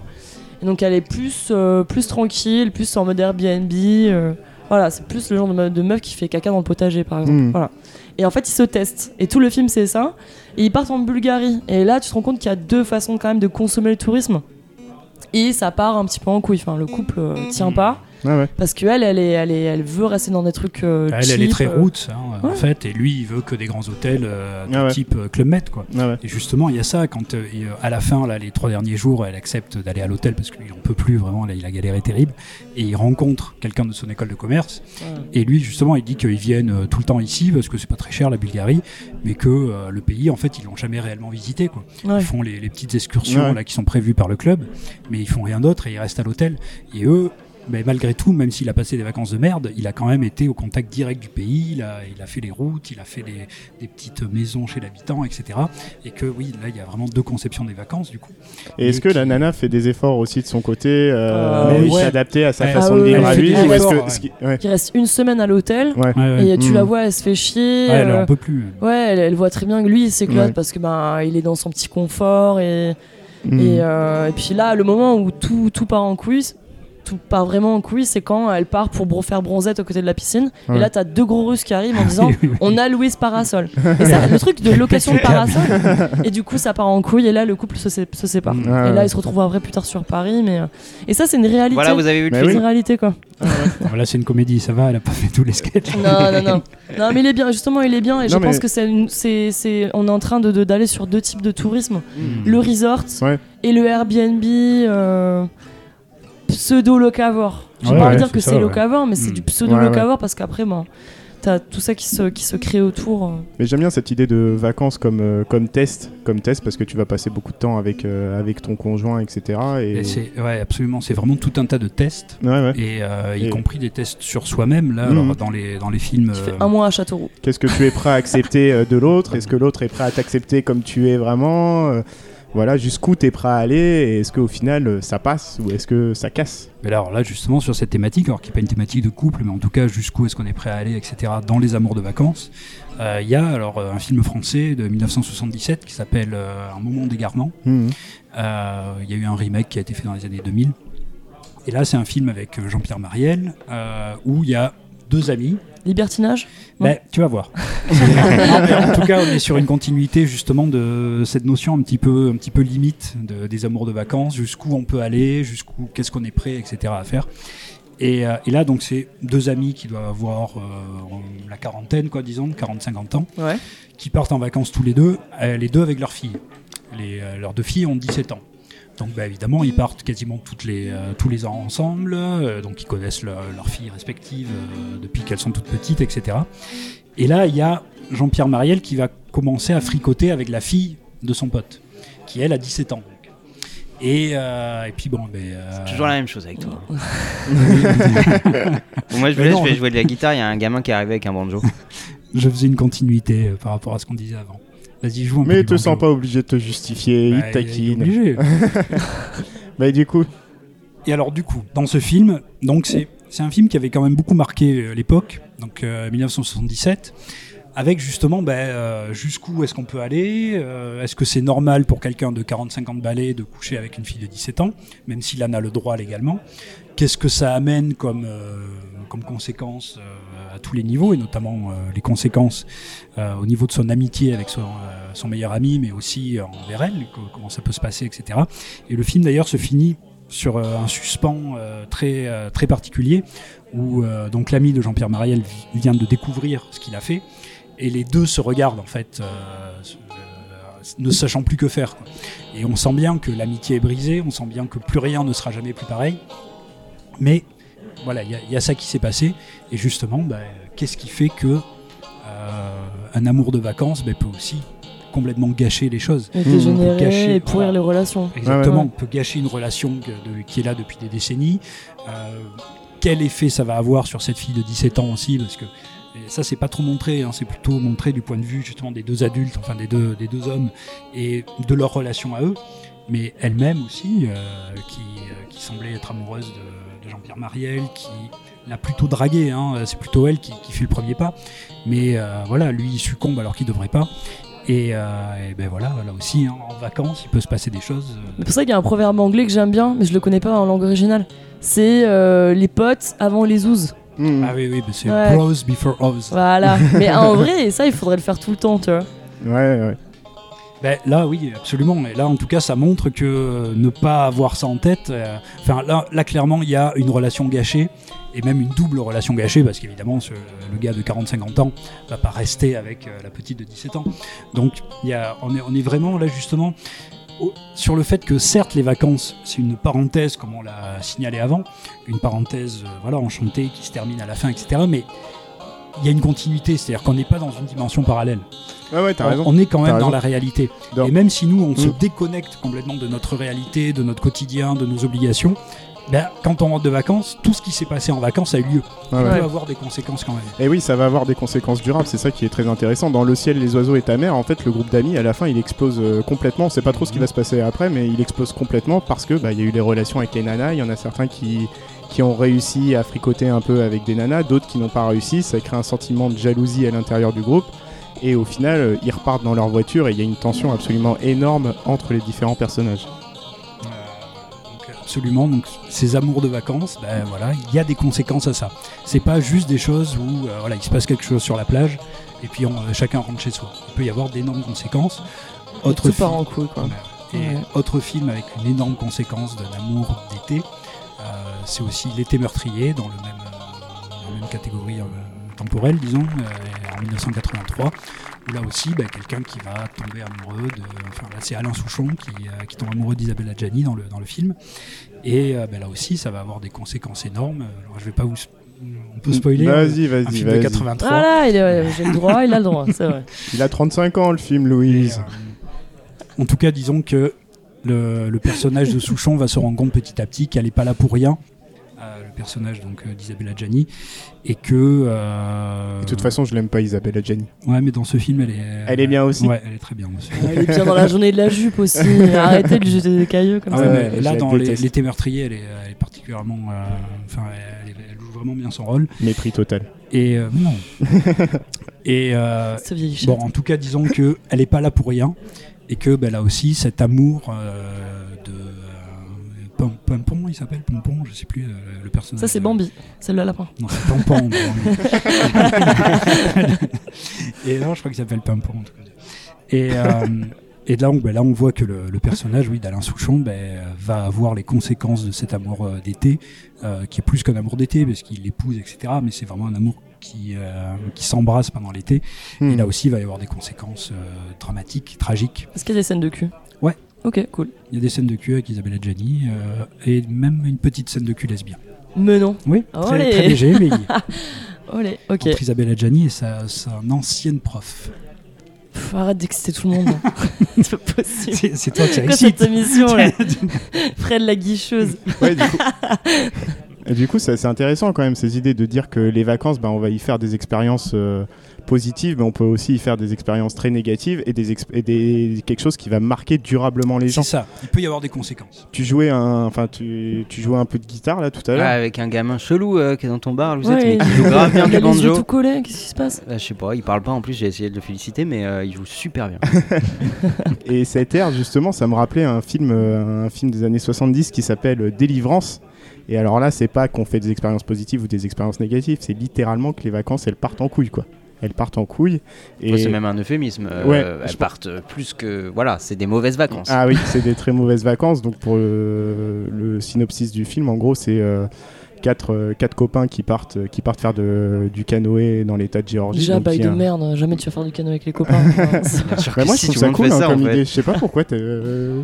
Je sais Ça, pas. ça vient d'où ton C'est blocage sur un le bail canoë de merde bah, parce que le canoë c'est relou les gars, enfin c'est vrai. Bah non, Arrêtez de non, me dire c'est je cool, prends du plaisir canoë. en faisant du Bah, canoë. bien sûr que. Ça elles fait vont des bien se passer euh, nos vacances à Je sens qu'on- aime bien les mêmes choses. attends, je crois que je préfère le golf au canoë kayak. Donc, moi, je vais aller dans un hôtel comme Jonathan Cohen.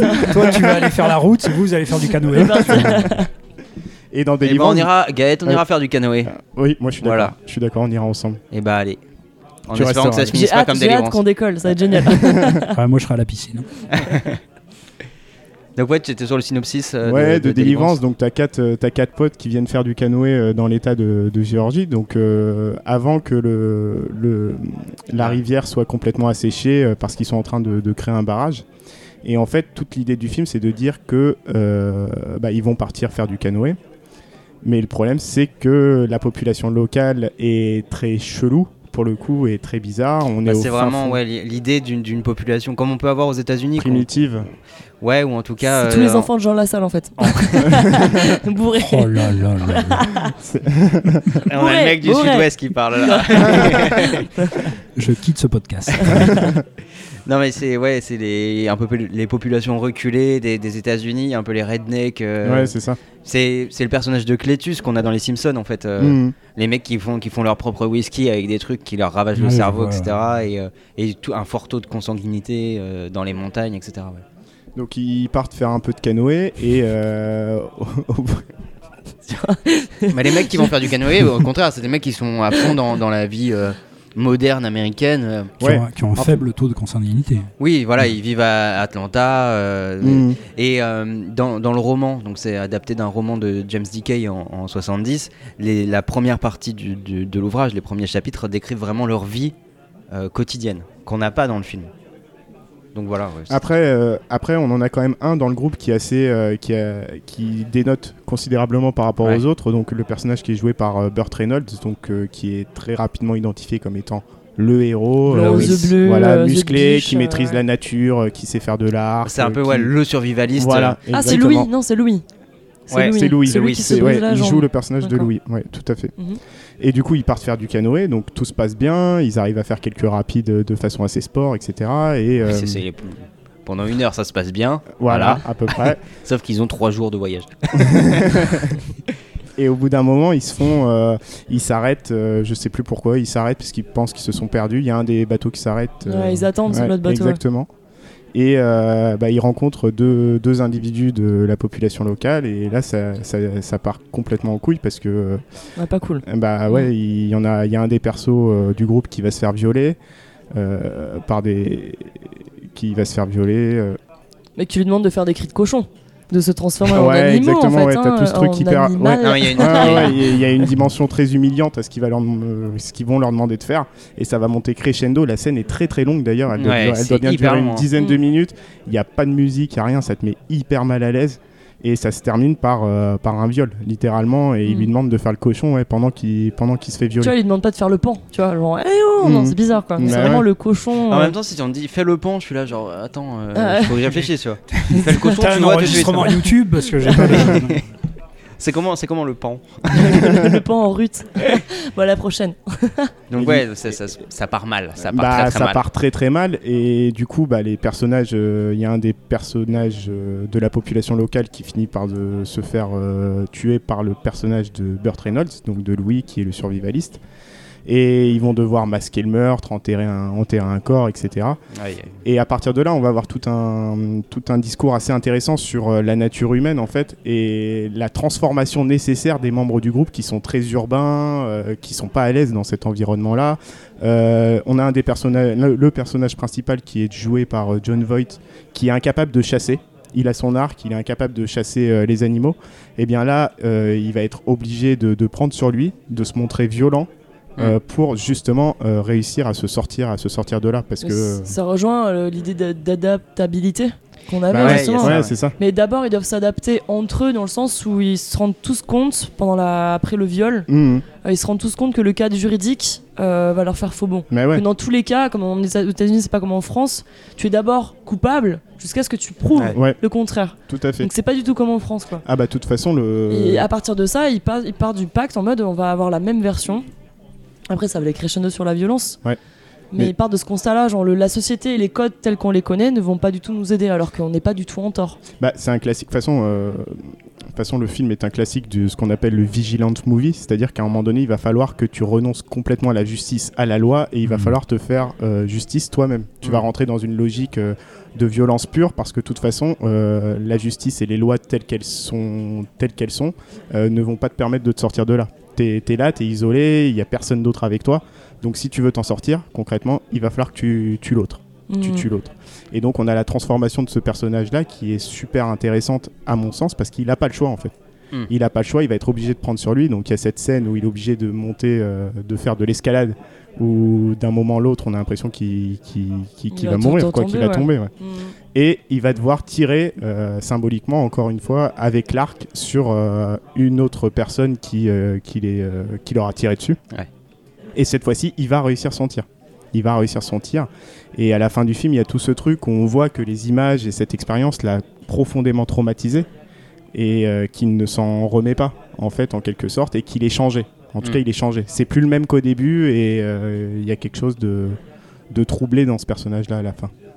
Ouais, et donc du coup, pour repartir sur vraiment le- le- la question des vacances dans Délivrance, Ouais, ouais. tu vois qu'au début, les mecs. Alors, il y a, y a Louise qui, parle au début, qui part au début euh, vraiment dans un mode un peu survivaliste de. euh, de on va apprendre à s'adapter et, et il est fait mention par les autres personnages du fait que lui il attend le grand effondrement euh, euh, vraiment voilà depuis les années 70 on voit que dans le monde survivalisme Ah, y a- je pensais pas qu'à cette époque-là, il y avait ce genre si, de réflexion. t'avais une première vague de survivalisme en fait dans les années euh, 70 avec euh, tout le contexte de la guerre froide. Ok. Et euh, Ah aujourd'hui, il y a une nouvelle ça, vague, les néo-survivalistes, qui sont un peu différents, mais qui reprennent en fait des trucs. Mais- euh, dans les années 70, euh, il y avait beaucoup d'Américains qui faisaient des bunkers, euh, qui commençaient à stocker des boîtes de conserve, etc. Mais de toute façon, il y a même le personnage de Burt Reynolds qui, qui le dit à son pote qui dit euh, si tu veux t'en Oui, sortir, c'est la survivance quoi. Ouais. La survivance, et Voilà, t'as pas le ça. choix quoi. Et donc, euh, à part lui qui vraiment est un- dans un petit délire survivaliste, les Mhm. autres sont là vraiment pour prendre du bon temps, descendre une. euh, ouais. Comme on part en randonnée, on a pas mal. Dans, dans les vacances, il y a aussi ce truc-là de la randonnée, du, du contact avec la nature. euh, c'est les gens de la ville qui précisément vont retrouver la nature et vont faire des loisirs. Là, les mecs, ils partent en loisirs. Ils partent. euh, Il y, en a- bah, il y en a un qui part avec sa guitare. euh, Non mais c'est hardcore ce qu'ils font, moi je le ferais pas. T'as vu les rapides comment c'est violent mais ils savent pas où ils vont. Mais Ils, ils ça- suivent, ils suivent euh, Burt Reynolds. Ouais, ça, des euh, ouais, voilà. c'est un Ouais, peu ouais. des noobs Eux, quoi. ils sont là, genre, bon, bah, on part trois jours, on va s'amuser en kayak. Il y en a. Bon, en fait, tu te rends compte qu'ils maîtrisent pas trop mal le kayak quand même. Mais au début, tu te dis, bon, ils, ils- ils vont euh, faire une petite euh, balade sur la Loire ou je sais pas quoi. Ouais, et puis ils font, ils font, pour le coup, ils font pleinement confiance au personnage de Louis. Ouais, hein. voilà. Ils lui font pleinement confiance. On le les voit, rapides il y a- de la Loire. et on le voit qu'ils idéalisent complètement leur pote quoi. C'est un- Enfin, ouais, mais Louis, c'est un un, peu- espèce de mythe. euh, C'est un peu ton pote qui te dit, euh, t'inquiète, Ah je oui. le connais, Ah oui, oui. et oui. qui t'emmène dans des plans galères. Ah, va- qu'est-ce qu'il fait Hmm. concrètement Louis? Qu'est-ce qu'il fait? Bah il fait rien. Ah, il Bah, tue un il mec. trouve la Ah, il, tue le, pro- Non, il tue le premier quand Il même. tue le premier, il se Hmm. casse la jambe, mais après il devient un fardeau. Ah Ouais, bah tout oui, à Du fait. coup, les autres, ils Bah, sont obligés de prendre le relais, de prendre ce rôle-là. Exactement, c'est ce qui fait qu'en fait ces bons petits personnages tout gentils du début vont être obligés de se transformer. Euh, leur, euh, leur pote survivaliste, euh, il est dans Mm. un canoë, il a la jambe cassée, il peut plus rien faire. Ouais. Donc si toi t'agis pas et si tu changes pas ta nature, euh, tu vas pas t'en sortir. Et j'ai réfléchi sur le titre euh, Délivrance. Ouais. euh, je pensais que c'était de la délivrance par rapport à la nature. Parce que là, c'est pas du tout l'idéalisation, je pense que c'est l'inversion de cette nature Mhm. idyllique, tu sais, celle que Ouais. tu veux Ouais, vraiment. Là, c'est en mode, regarde, ton, ta- ton péché, ça a été de croire que toi, tu pouvais t'adapter.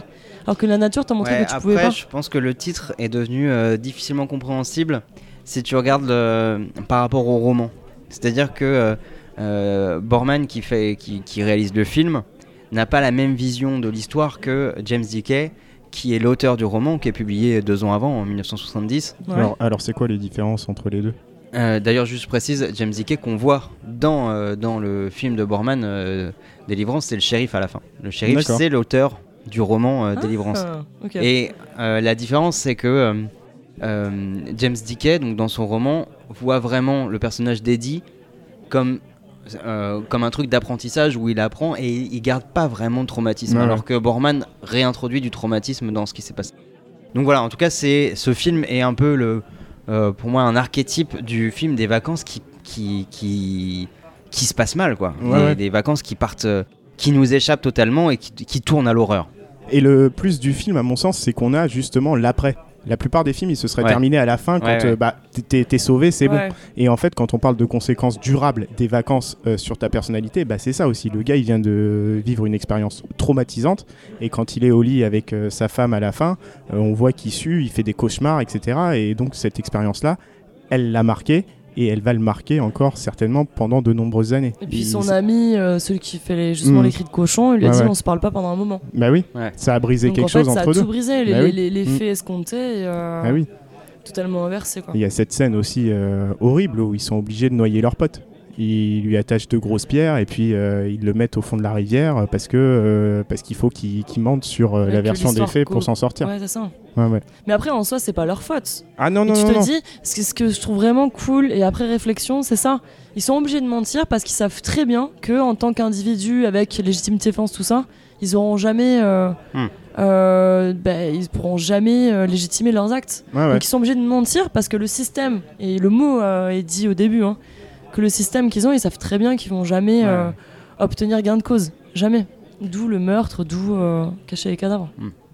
En tout cas, voilà, c'est vraiment les, les vacances qui tournent, euh, qui tournent mal, qui tournent à l'horreur. Est-ce que vous avez d'autres euh, d'autres idées comme ça de... Parce que ça, en fait, c'est une sorte de version un peu hardcore d'un Ouais. truc qui a pu tous nous arriver. De, on pense qu'on va passer un super séjour et en fait, euh, les Ah, éléments sont non, contre nous et il y a plein de trucs que t'as pas prévu. Mhm. Et, euh, Thelma et, Et, euh, Louise. Mais oui, ça, je pense que c'est un trope, euh, enfin une, euh, une thématique qui est, qui est très, euh, très répandue dans les films de vacances. C'est justement les films de vacances qui tournent à l'horreur, Mmh, Ouais. ouais, euh, ouais. qui tournent mal. Et justement, euh, la plupart des films d'horreur aussi se passent pendant Mm. les vacances.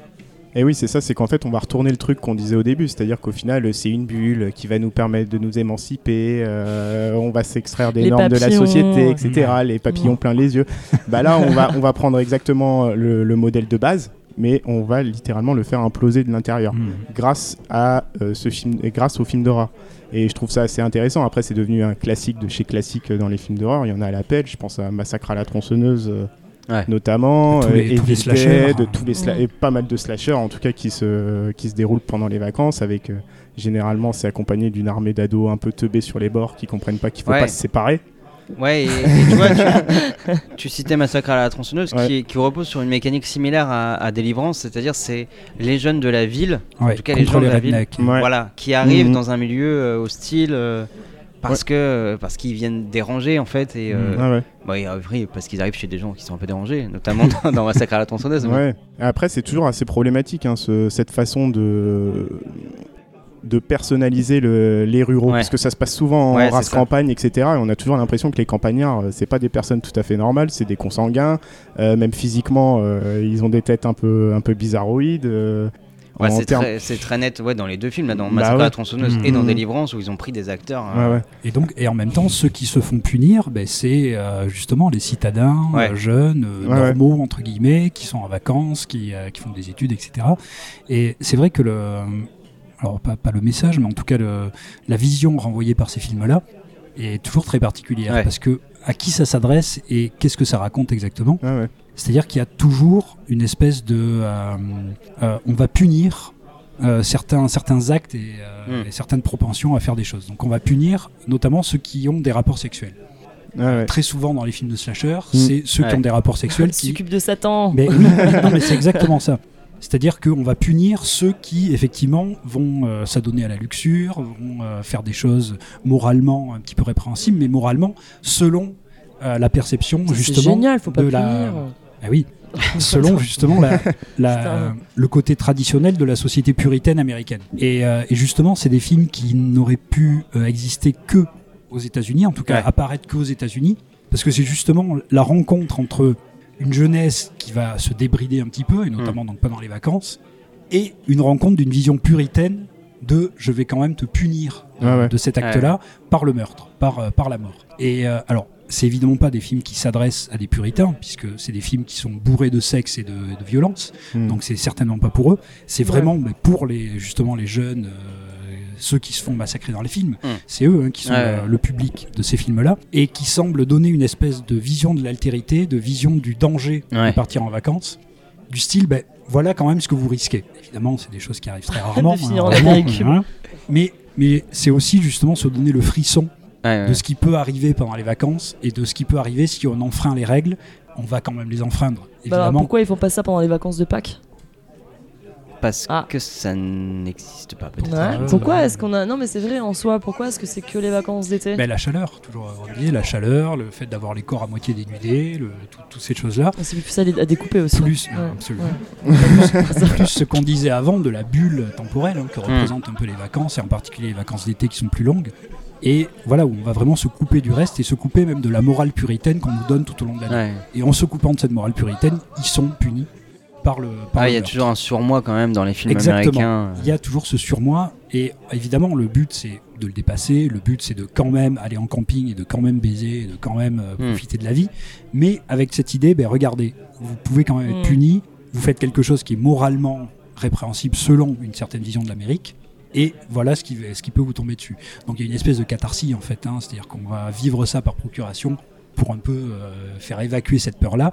Mais cette peur-là, je pense qu'elle est, enfin en tout cas cette vision-là, elle est très ancrée justement dans l'Amérique et dans l'Amérique, en- euh, encore plus dans l'Amérique profonde. T'as le même schéma dans Hostel, et pourtant ça se passe pas aux États-Unis.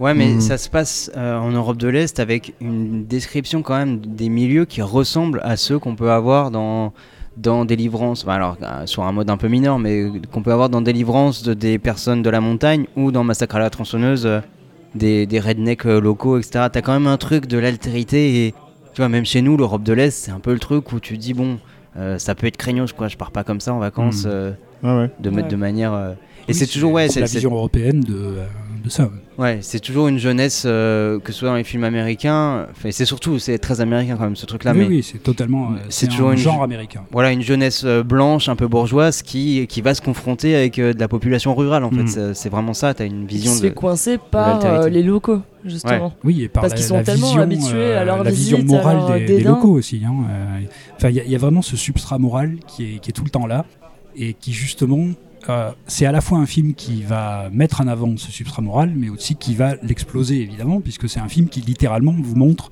de la violence et du sexe. Hmm. Donc, euh, de fait, il le- l'explose, mais il montre quand même ce- cette chose-là Ouais. et cette espèce de de, de danger euh, préconscient comme ça, de, de ce surmoi effectivement, de le qu'est-ce qu'on fait si moralement euh, on dépasse les bords.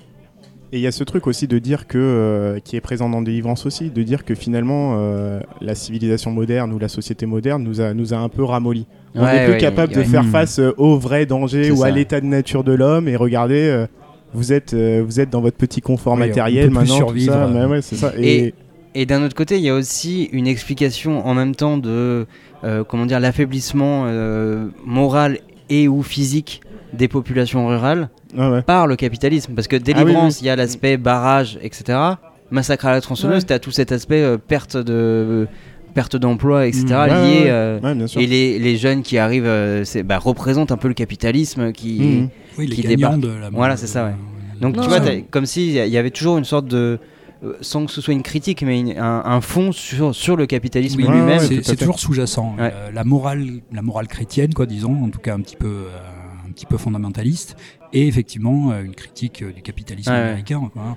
Il y, a, il y a en fait une, une vraie vision de la société américaine, et donc euh, notamment par sa morale et son euh, et sa, sa volonté capitaliste. Est-ce que certains d'entre vous ont vu le film Us? Ouais. Ouais.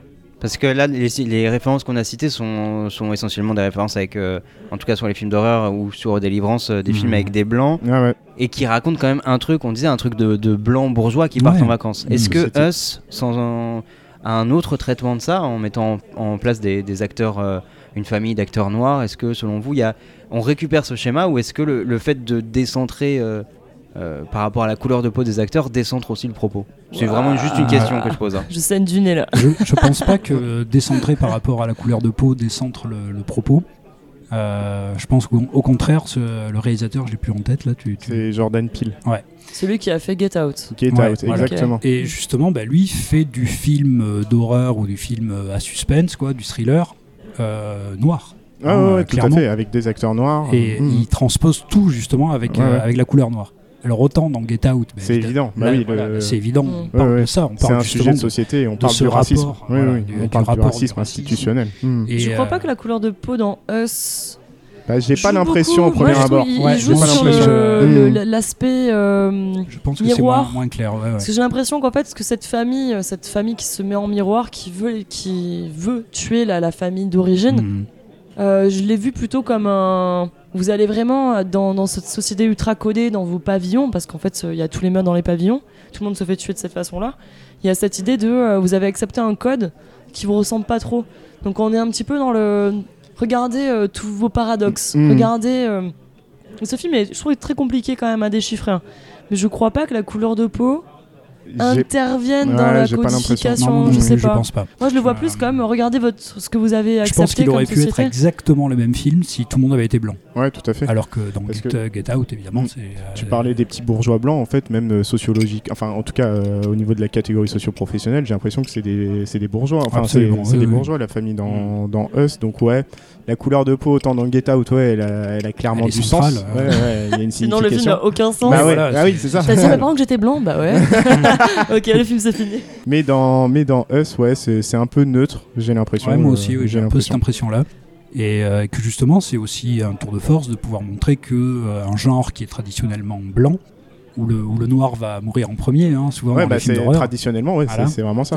Le, le noir ou la noire, t'as Ouais. le chinois et après les lesbiennes. Et Ouais, les ouais. PD. Dans l'ordre de, de mort. Ouais. C'est ça. Et, euh, et là, ben oui, effectivement, c'est juste un film à suspense, c'est juste un film. Alors évidemment, hein, il parle quand même de, de, de sociologie, hein, ce film. Ouais, ouais. Il Mm. parle effectivement hein, du capitalisme américain, des laissés pour compte, de, Mm. de, de toutes ces choses-là, de ce qu'on ne veut pas voir derrière Ouais. notre société très policée. Mais euh, il ne parle pas de la couleur de peau de ses protagonistes. Mm. Non, pas du Non. tout. Ouais, donc les, tout, tout ce qui est film d'horreur euh, à partir de vacances, c'est plus une question, euh, on va dire, de classe sociale et euh, économique euh, qu'autre chose. Si on Oui, pourrait- bah, Pas que, aussi t'as de la aussi, jeunesse, ouais, t'as aussi euh, le ouais, rapport le- à la jeunesse Ah qui ouais, est c'est- super intéressant ça, et la violence de la jeunesse. Souvent, Ouais. euh, t'as un truc assez conservateur. Et dans- l'idiotie de la jeunesse aussi. Ouais, hein, c'est ça, exactement. Dans- alors le paroxysme, je pense, c'est un film qui s'appelle Eden Lake. T'as une jeune, euh, c'est un film anglais. T'as une jeune enseignante qui part en vacances, euh, qui part en week-end avec son, son conjoint, donc qui est une enseignante assez, euh, bah, on la qualifierait péjorativement de pédagogiste, tu vois. Oula. Euh, donc, euh, C'est-à-dire bah, c'est-à-dire qu'elle est, elle veut s'adapter aux élèves, elle pense que les êtres humains ne sont pas violents, etc.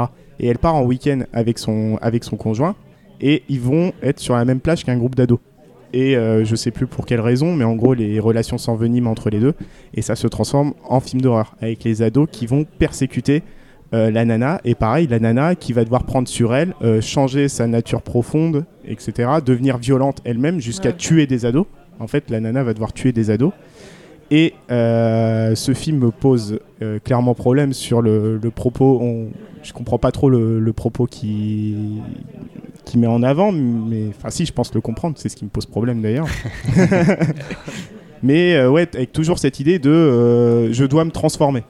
Je veux survivre, et bien il faut que je me transforme.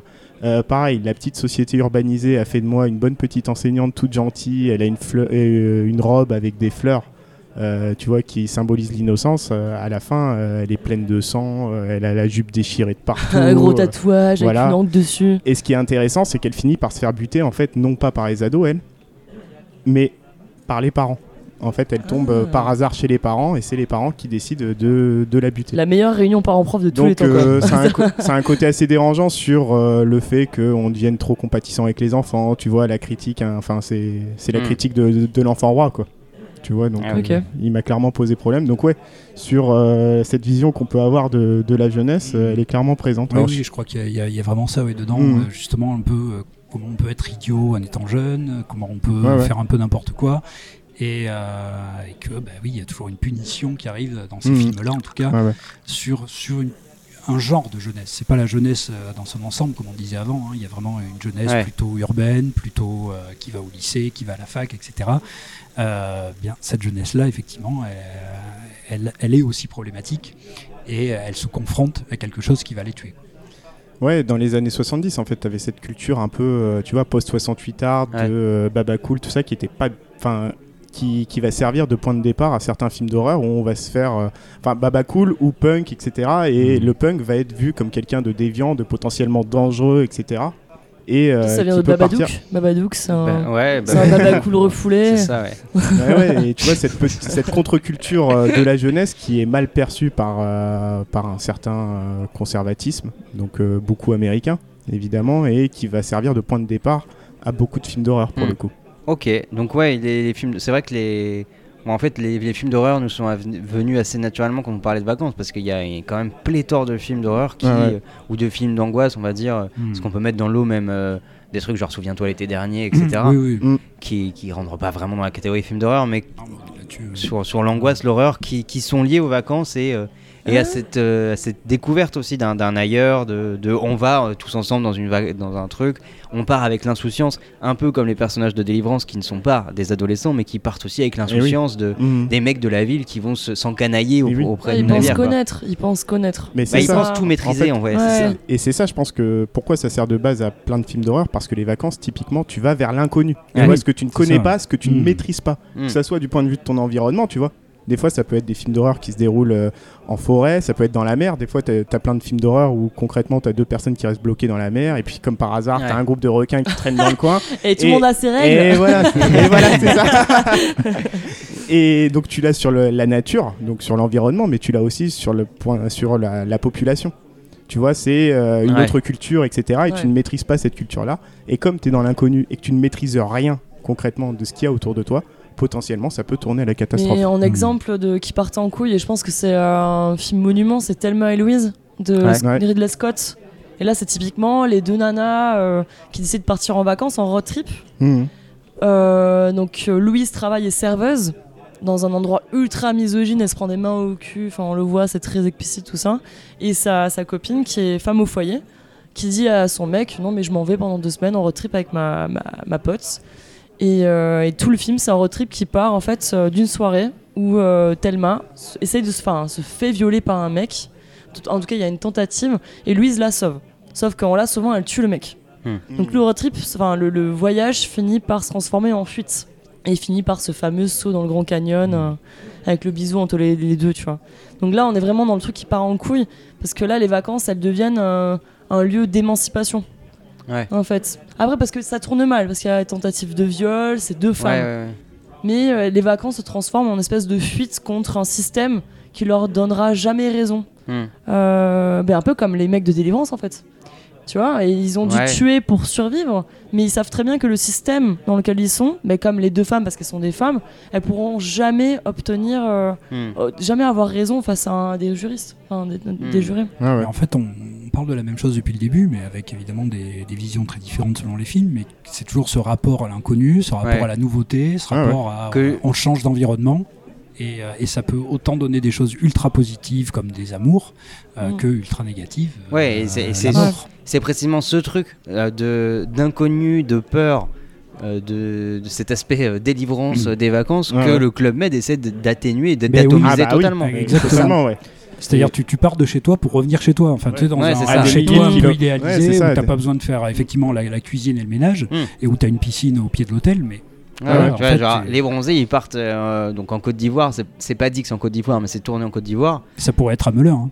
Et ça pourrait être à Melun, sauf qu'ils vont faire une, une, ex- Zoul. une expédition. euh, ils vont faire une expédition hyper encadrée, comme tu peux avoir dans les croisières, où tu Mhm. t'arrêtes dans des pays, mais tout Ouais. est encadré. Et en fait, tout le monde sait très bien qui tu es, etc. Mm. Et jamais tu te confrontes aux locaux, mais des locaux qui savent qui tu es, quand est-ce que tu Ouais, arrives, ouais. qui sont presque sélectionnés en fait pour Mhm. que tout se passe euh, sans, te, ouais. sans avoir cet aspect euh, de. Sans la rugosité, les aspérités Voilà, du, c'est ça. euh, de, de- de l'inconnu. Le Club Med, Ouais. c'est ce qui empêche Mhm. tes vacances de tourner au film d'horreur. Ouais. Bah, t'as ce truc un peu euh, des vacances, tu vois, des fois quand on a le fantasme des vacances, c'est ce truc un peu euh, romantique, utopique, où on Ouais, est ouais. vers l'inconnu, il y a les grands horizons, Ouais. les grands espaces, etc. Mais quand tu regardes la réalité des faits, je pense que fondamentalement, et là le, le Club Med c'est- c'en est à son paroxysme, mais, mais t'as besoin d'un truc, d'un cocon, d'une forme Ouais. de cocon quelque part qui dit, bon, je connais quand même certains trucs. Un truc Je où tu peux dire maison. trucs. Ouais, Ouais, voilà, ouais, mais mais, c'est oui, ça, c'est ouais. ça exactement. Et t'as ce même truc, euh, ce même truc. Donc là, là, on n'est plus tellement dans les films de vacances, quoique. ou dans les vacances, mais euh, sur les expatriés. Les expatriés, et c'est très présent dans la, dans la France-Afrique, où tu as plein de bars, tout ça, des micro-bulles, où d'un coup tu rentres dans un, dans un espace, Hmm. Mhm. et t'étais en Afrique jusque-là, tu rentres dans le bar, hop là, c'est bon, t'es revenu en France. Jacques Brel, Voilà, galette saucisse.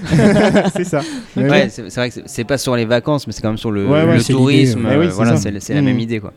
Voilà, Sur les films d'horreur, euh, tout ça, sur les vacances qui tournent mal, en tout cas, est-ce que vous avez d'autres trucs qui tourneraient peut-être pas d'ailleurs Ouais, autour des films d'horreur Tellement, tellement d'exemples. euh, Oui, je pense qu'on va pas je pense citer, que ça hein. va être redondant. Par exemple, The Descent ressemble un peu à Délivrance. Ouais. Mais tu vois, de l'avoir vu là, il y a pas longtemps, euh, je me rends compte qu'en fait, tout ce que j'ai regardé, Ouais. c'était euh, bah, calqué sur ce genre de schéma. Ouais. Et je pensais que les films d'horreur étaient nés euh, quand j'étais né. Quoi. Et Donc c'était bien de voir ce film. Tu n'es pas né en 72 Non.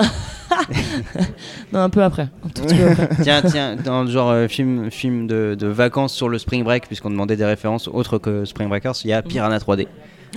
Piranha Oh 3D, là là. c'est un film d'horreur qui se passe pendant le Spring Break. C'est Alexandre Aja, ça C'est le petit Frenchie ouais, euh, c'est qui est possible, aux ouais. États-unis. ouais. En tout cas, c'est de la merde, mais. Je l'ai Mm. pas vu. oui, non, c'est pas grave. C'est pas forcément. non, un- non, je suis pas d'accord. Je suis pas Il y a un tremblement de terre. Je suis pas Il y a un tremblement de terre qui réveille des piranhas. Oui. Ah ouais oui. Mais non, mais oui, oui, c'est vrai. Voilà. C'est- un remake de Piranha normal. Oui, oui, mais Ouais, il n'y a ouais. pas grand chose à voir. Ouais. Ah, Il y a pas grand chose piranhas. Voilà, c'est ça. Ouais, il y a des piranhas, il y a des- une certaine quantité des- de litres de des sang. Non, mais on en voit fait, tchouches, non En fait, Ouais. t'as pas aimé, mais le mec, le mec, clairement, au, dé- au départ, le contrat de base, c'est je rends hommage aux séries Z. Et tu vois, si tu, si tu signes pas le Ce contrat, qui tu- était déjà le cas de- du premier Piranha. bah ouais, C'est le cas de Et- tous ces films-là, Mais sans ouais. déconner. Non, mais c'est pour ça que je te dis, si tu signes pas le contrat Oui, oui, oui. à la base, c'est sûr que le film, tu Mm. vas le voir comme, euh, comme merdique. Oui, mais même si tu le signes, bon, euh, c'est bon. quoi. ça, suffit, ça suffit.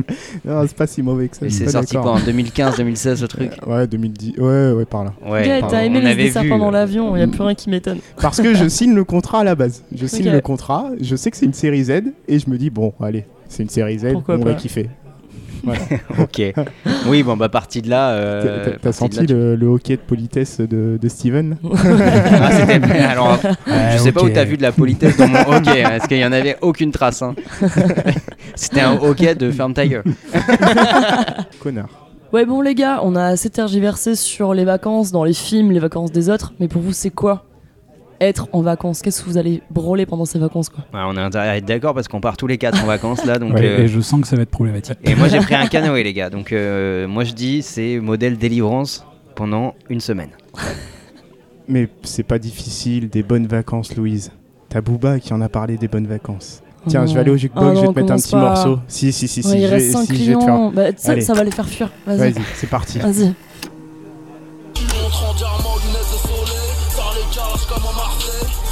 Ma question préférée Que je vais faire de tout cet oseille. Je vais faire de tout cet oseille. Je vais faire de tout cet oseille.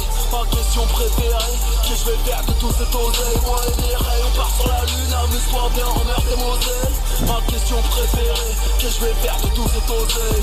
Je vais faire de tout cet oseille. Je vais faire de tout cet oseille. Ma question préférée Que je vais faire de tout cet oseille.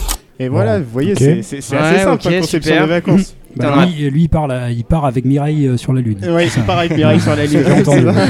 Simple, c'est simple. C'est très très simple. Putain, on aurait peut-être dû discuter de tout ça avant parce que je suis pas sûr qu'on soit dans le même bail, euh, Gaët. Moi, j'ai ma carte UGC. Je vais passer une bonne partie du temps au ciné. hein, je vous le dis direct. Ah donc tu vas aller voir des bons films de merde, c'est ça? Alors, est-ce que c'est des bons films de merde qui, Est-ce euh, qu'il y a Romer cet été Hmm. Hmm, Pas Romer, mais euh, il est plus là, Romer. Mais euh, effectivement, on peut se demander quand même, ben, justement, qu'est-ce qui sort l'été? Euh, en termes de musique, en termes de films. Bon, on peut voir aussi ce qui passe à la télé. Euh, qu'est-ce qu'on fait Des l'été. Bah oui, des mais voilà. Qu'est-ce qu'on fait l'été justement pour T'es se en train de me dire là, on va passer une semaine ensemble à regarder les gendarmes à Saint-Tropez. Ouais, ça va pas le faire là. Les mètre à Saint-Tropez. Vous, vous faites ce que vous voulez. Moi, je vous explique ce que je vais faire. Ok. Et non, mais effectivement, euh, l'été, c'est aussi la saison, euh, la saison des films, la saison des films au cinéma. Qu'est-ce que ça vous évoque pour vous, euh, les, les films d'été?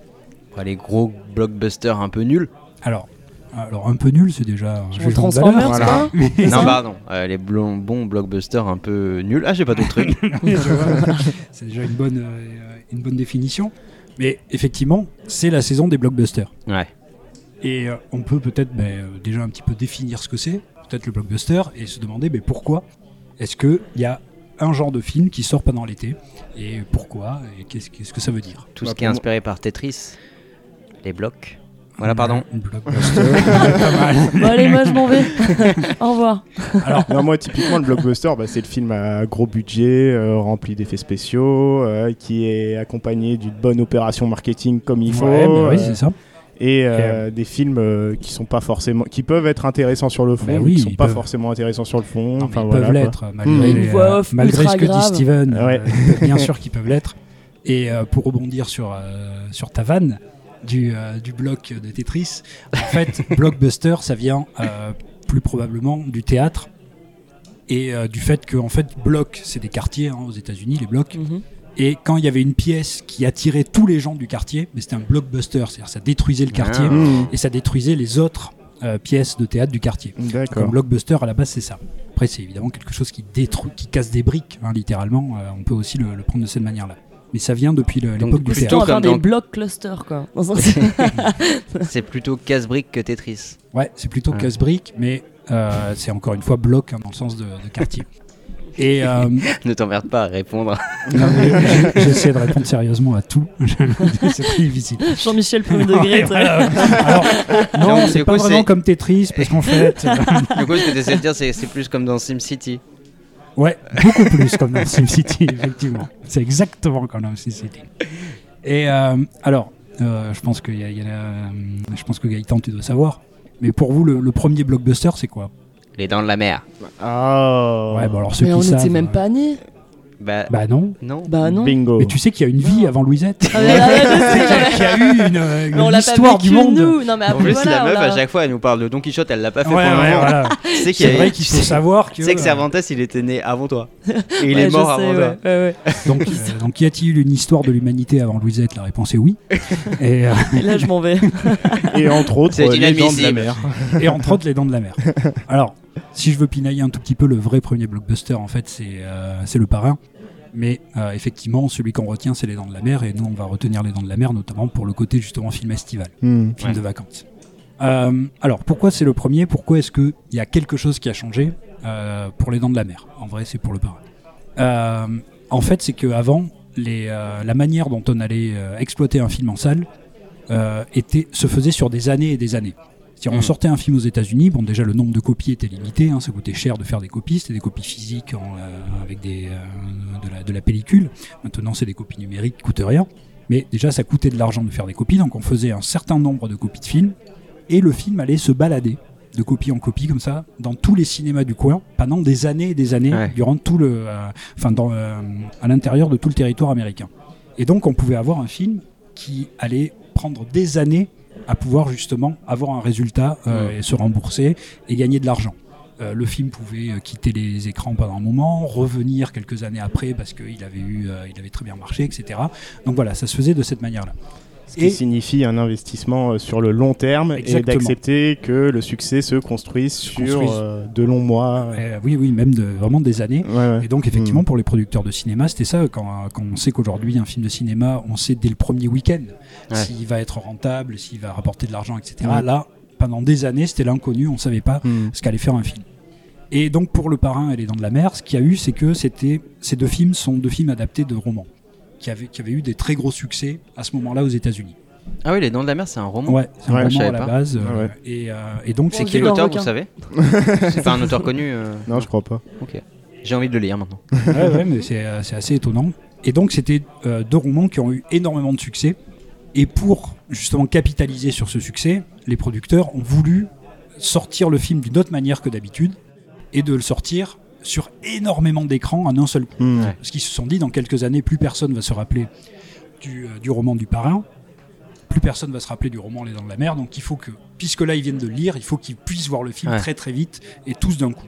Donc là ils vont faire énormément de copies du même film, tout balancer en même temps, mettre un très fort marketing de, derrière. L'expansionnisme. Parce que, ah oui, parce que effectivement, là, il faut que tout le monde soit au courant que le film sorte. hein, ça peut plus être sur des années et des années Ouais. avec un bouche à oreille. Et ils ont essayé de voir ce que ça donnait. Pour le parrain, ça a été un carton. Pour les dents de la mer, ça a été monumental. Bah ouais, ça a été monstrueux. hein. Ça a été absolument monstrueux. C'est-à-dire que Les Dents de là, la Mer, c'est quelle année? Alors 72, non 75 et le parrain 72. Il y a Ok. Des requins à cette période-là? Je savais pas. Oui, il y, a- il y a eu des requins dans Louisette également. Ah ouais. Merde. Et, euh, Et effectivement, là, les producteurs se sont rendus compte qu'ils avaient une espèce de nouvelle recette Mm. pour pouvoir gagner de l'argent. Alors évi- évidemment, là, c'est deux très très bons films, donc qui ont gagné énormément d'argent. Euh, après, il y a des blockbusters qui sont évidemment plantés, mais là, Et qui gagnent énormément d'argent. Ah non, pardon, qui se sont plantés. Je croyais Ouais. que tu disais qu'ils étaient mauvais. euh, Oui, qui non, étaient il y mauvais. a Je crois que, je crois que Gaël voulait parler de Fast and Furious. il y a effectivement des mauvais qui gagnent beaucoup d'argent, mais il y a aussi des blockbusters qui, qui ont coulé hein, même ouais. des, des studios. Et euh, L'île aux pirates, notamment, qui a, qui a coulé, qui a coulé le studio qui l'a produit. Et, euh, et donc, à partir de là, ils ont quand même eu une espèce de recette où plutôt Hmm. que de balancer quelques copies, ils vont en balancer des tonnes en un coup, faire énormément de marketing et espérer avoir un retour sur investissement très très fort et surtout très rapide. Ouais. Hein, pour un producteur, évidemment, c'est euh, c'est très intéressant. Quelqu'un qui a mis des millions euh, sur la table, ben là, il va pouvoir avoir un retour sur investissement très Mais rapide. alors, euh, enfin, sans te couper, que- quel est l'intérêt de le sortir en été, Ouais, pendant les vacances, ouais, ce film-là Parce que. Parce Attends, que... moi j'ai une question subsidiaire. Ouais, ouais. Du coup, qu'est-ce qui euh, distingue aujourd'hui le blockbuster du, du film pas blockbuster Puisqu'aujourd'hui les films sortent euh, sur tous les écrans en même temps, il n'y a pas ce- cette itinérance pendant des années. Mhm. C'est quoi qui distingue Puisque là, tu vois, tu- Alors- historiquement, je comprends bien, mais aujourd'hui, qu'est-ce qui fait qu'on peut le qualifier de blockbuster avant de passer à la question de l'été? Alors, ben, historiquement, je vais quand même euh, répondre à celui de Gaëtan. euh, Ok. euh, Moi, le et- problème, ce mec. et- non, non, mais- pas, les gars. Non, mais il y, a- il y a une continuité dans la réponse. Donc, effectivement, mais pourquoi l'été Pendant euh, de nombreuses années, et sans doute jusque dans les années 90 en France, il y avait très peu de films qui sortaient, en particulier l'été, parce que ben, les salles elles étaient Ouais. chaudes, euh, on était en promiscuité avec Ouais. les autres, euh, on, était, on avait plutôt envie d'être dehors, etc. Ah, tu la à guicher clim. tout le monde, Donc- là. hein. C'est peux pas t'en empêcher, quoi. mais- Et sauf qu'il y a eu un moment donné, dans les années 70 aux États-Unis, dans les 80 90 en France, où là, les salles se sont climatisées. Mm. Et là, du coup, c'était même très agréable d'aller au cinéma quand il faisait très chaud euh, dehors, euh, même trop Ouais. chaud pour être dehors. Là, on allait au cinéma. En plus, les gens avaient quand même des- du temps pour aller au cinéma. ouais. Mm. Et du coup, cette, euh, ces deux facteurs ont fait que ben, ils se sont rendus compte que l'été, c'était très très bon pour un certain type de film, effectivement, qui, qui étaient plutôt des films donc euh, d'action, euh, avec beaucoup de marketing derrière, des films qui sont entre guillemets faciles à regarder, qui détendent, mais qui sont du coup parfaits pour un public estival qui va un peu se détendre dans les, euh, au frais dans les salles de cinéma. C'était ce que j'allais dire, c'est-à-dire qu'en fait, tu es dans les dispositions mentales qu'il faut aussi pour aller Ouais. voir ce type de film-là. Exactement, oui, oui, c'est vraiment tu viens un voir type un de film. grand film familial euh, qui prend pas la tête, euh, qui est plutôt, euh, qui est plutôt cool plutôt- esthétiquement voilà, Il y parlant, a plutôt de l'action. qui peuvent être très intéressants sur le fond, mais si tu le prends euh, au pre- enfin si tu le prends sans analyse tout ça, Oui, qui peut être aussi très agréable, voilà, voilà, qui peut être très agréable à regarder. Tout à fait, c'est d'abord un divertissement agréable. Mhm. avant, avant autre chose. Ouais. Et, euh, et du coup, pour en revenir à ta question, Steven, que- est-ce que tu peux me la rappeler? Alors, aujourd'hui que tous les films sortent en même temps sur les écrans, qu'est-ce qui Ouais. fait un blockbuster comparé à un film il n'y a plus ce truc-là de, de la méthode de le sortir partout en même temps. Ben si, euh, il y, a- il y a toujours cette méthode-là, et même plus que jamais, je dirais, parce qu'avant, euh, par exemple, pour, euh, on, on va revenir sur Les Dents de la Mer, Ouais. mais Les Dents de la Mer est sorti en été aux États-Unis, il est sorti en janvier en France. Donc avec évidemment ce décalage énorme qui fait que c'est plus vraiment un film du, du moment. Ouais.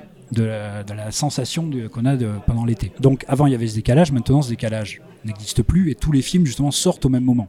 Donc un film qui va sortir en été aux États-Unis va sortir également en été en France. Ouais. Donc Hmm. là, euh, c'est ça aussi qui a importé un peu la culture du blockbuster en France, en plus des salles climatisées, le fait que bah, les gros films qui sortaient pour nous en janvier, en octobre, euh, peu importe, maintenant sortent au même moment qu'aux États-Unis, c'est-à-dire en été. Finalement, donc le blockbuster, traditionnellement, c'est un film d'été ou de vacances, parce qu'il y a des blockbusters qui sortent notamment durant la, la période de, Noël, mais c'est un film d'été, gros budget, gros budget marketing, Ouais, et effectivement, comme disait Gaëtan, quelque chose d'assez facile à regarder, Accessible, quelque chose- ouais. voilà, accessible à tout le monde. Il faut que quand même le plus grand nombre puisse le voir. Euh, il faut que ce soit divertissant pour tout le monde. Il faut qu'il y ait de l'action. Il faut qu'il y ait des choses comme ça. Effectivement, ça peut donner des produits euh, très uniformisés Bah ouais. et donc peu intéressants. Mais ça peut aussi donner des, des très très bonnes choses en termes de divertissement. Ah. Il y a quand même Par les exemple meilleures choses qui sont, euh, qui sont euh, sorties euh, durant les, les étés. Bah, alors notamment Transformers mais on- on 4. va- non, ils mais sont on- tous sortis en été. Bah Je suis allé Ah bah vérifier. oui, oui. Tous les films de Michael Bay, typiquement, euh, ils sortent en été. Mais alors Michael Bay, oui, c'est euh, précisément euh, l'auteur qui euh, en été Du euh, blockbuster voilà, d'été. c'est vraiment l'auteur Mm. du blockbuster d'été. Là, là, on peut dire, euh, disons les euh, les films qui sont sortis là, les blockbusters, à part quelques-uns, ils sont tous sortis en été. Donc Avatar, Titanic, Jurassic Ah. Park, Avengers, Fast and Furious. Bah oui, ça sort en mai, ça. Euh, alors, Harry Potter. Sauf cette année. Ça, c'est pendant les, les vacances de Noël, Harry Potter.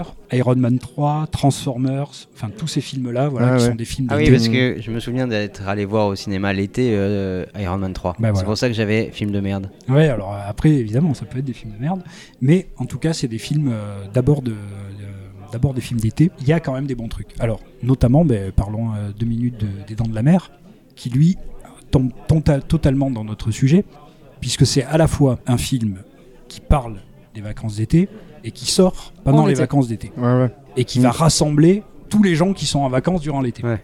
Donc là, c'est vraiment le, le film total. hein, qui est, c'est pour ça que je Mm. dis le, le sortir en hiver pour nous, c'est un peu antinomique. Mais pour les Américains, c'est sorti en été, euh, au moment où ils, justement eux s'apprêtaient ou étaient déjà Personne à la s'est baigné plage. pendant deux mois. Mais exactement. Il y a vraiment eu euh, ce genre de soucis. Donc les, euh, les Dents de la Mer, donc, je pense que tout le monde l'a vu. Oui. Euh, attaque de requins euh, dans une petite euh, ville, une petite station balnéaire des, des États-Unis. Ce qui est remarquable dans ce film, c'est pas vraiment les scènes avec le requin, c'est toutes les scènes où il n'y a pas le requin. Hmm. C'est-à-dire que ce qui est vraiment encore génial à regarder aujourd'hui, peu importe les effets spéciaux, etc. Déjà, le requin, il faisait toc à l'époque.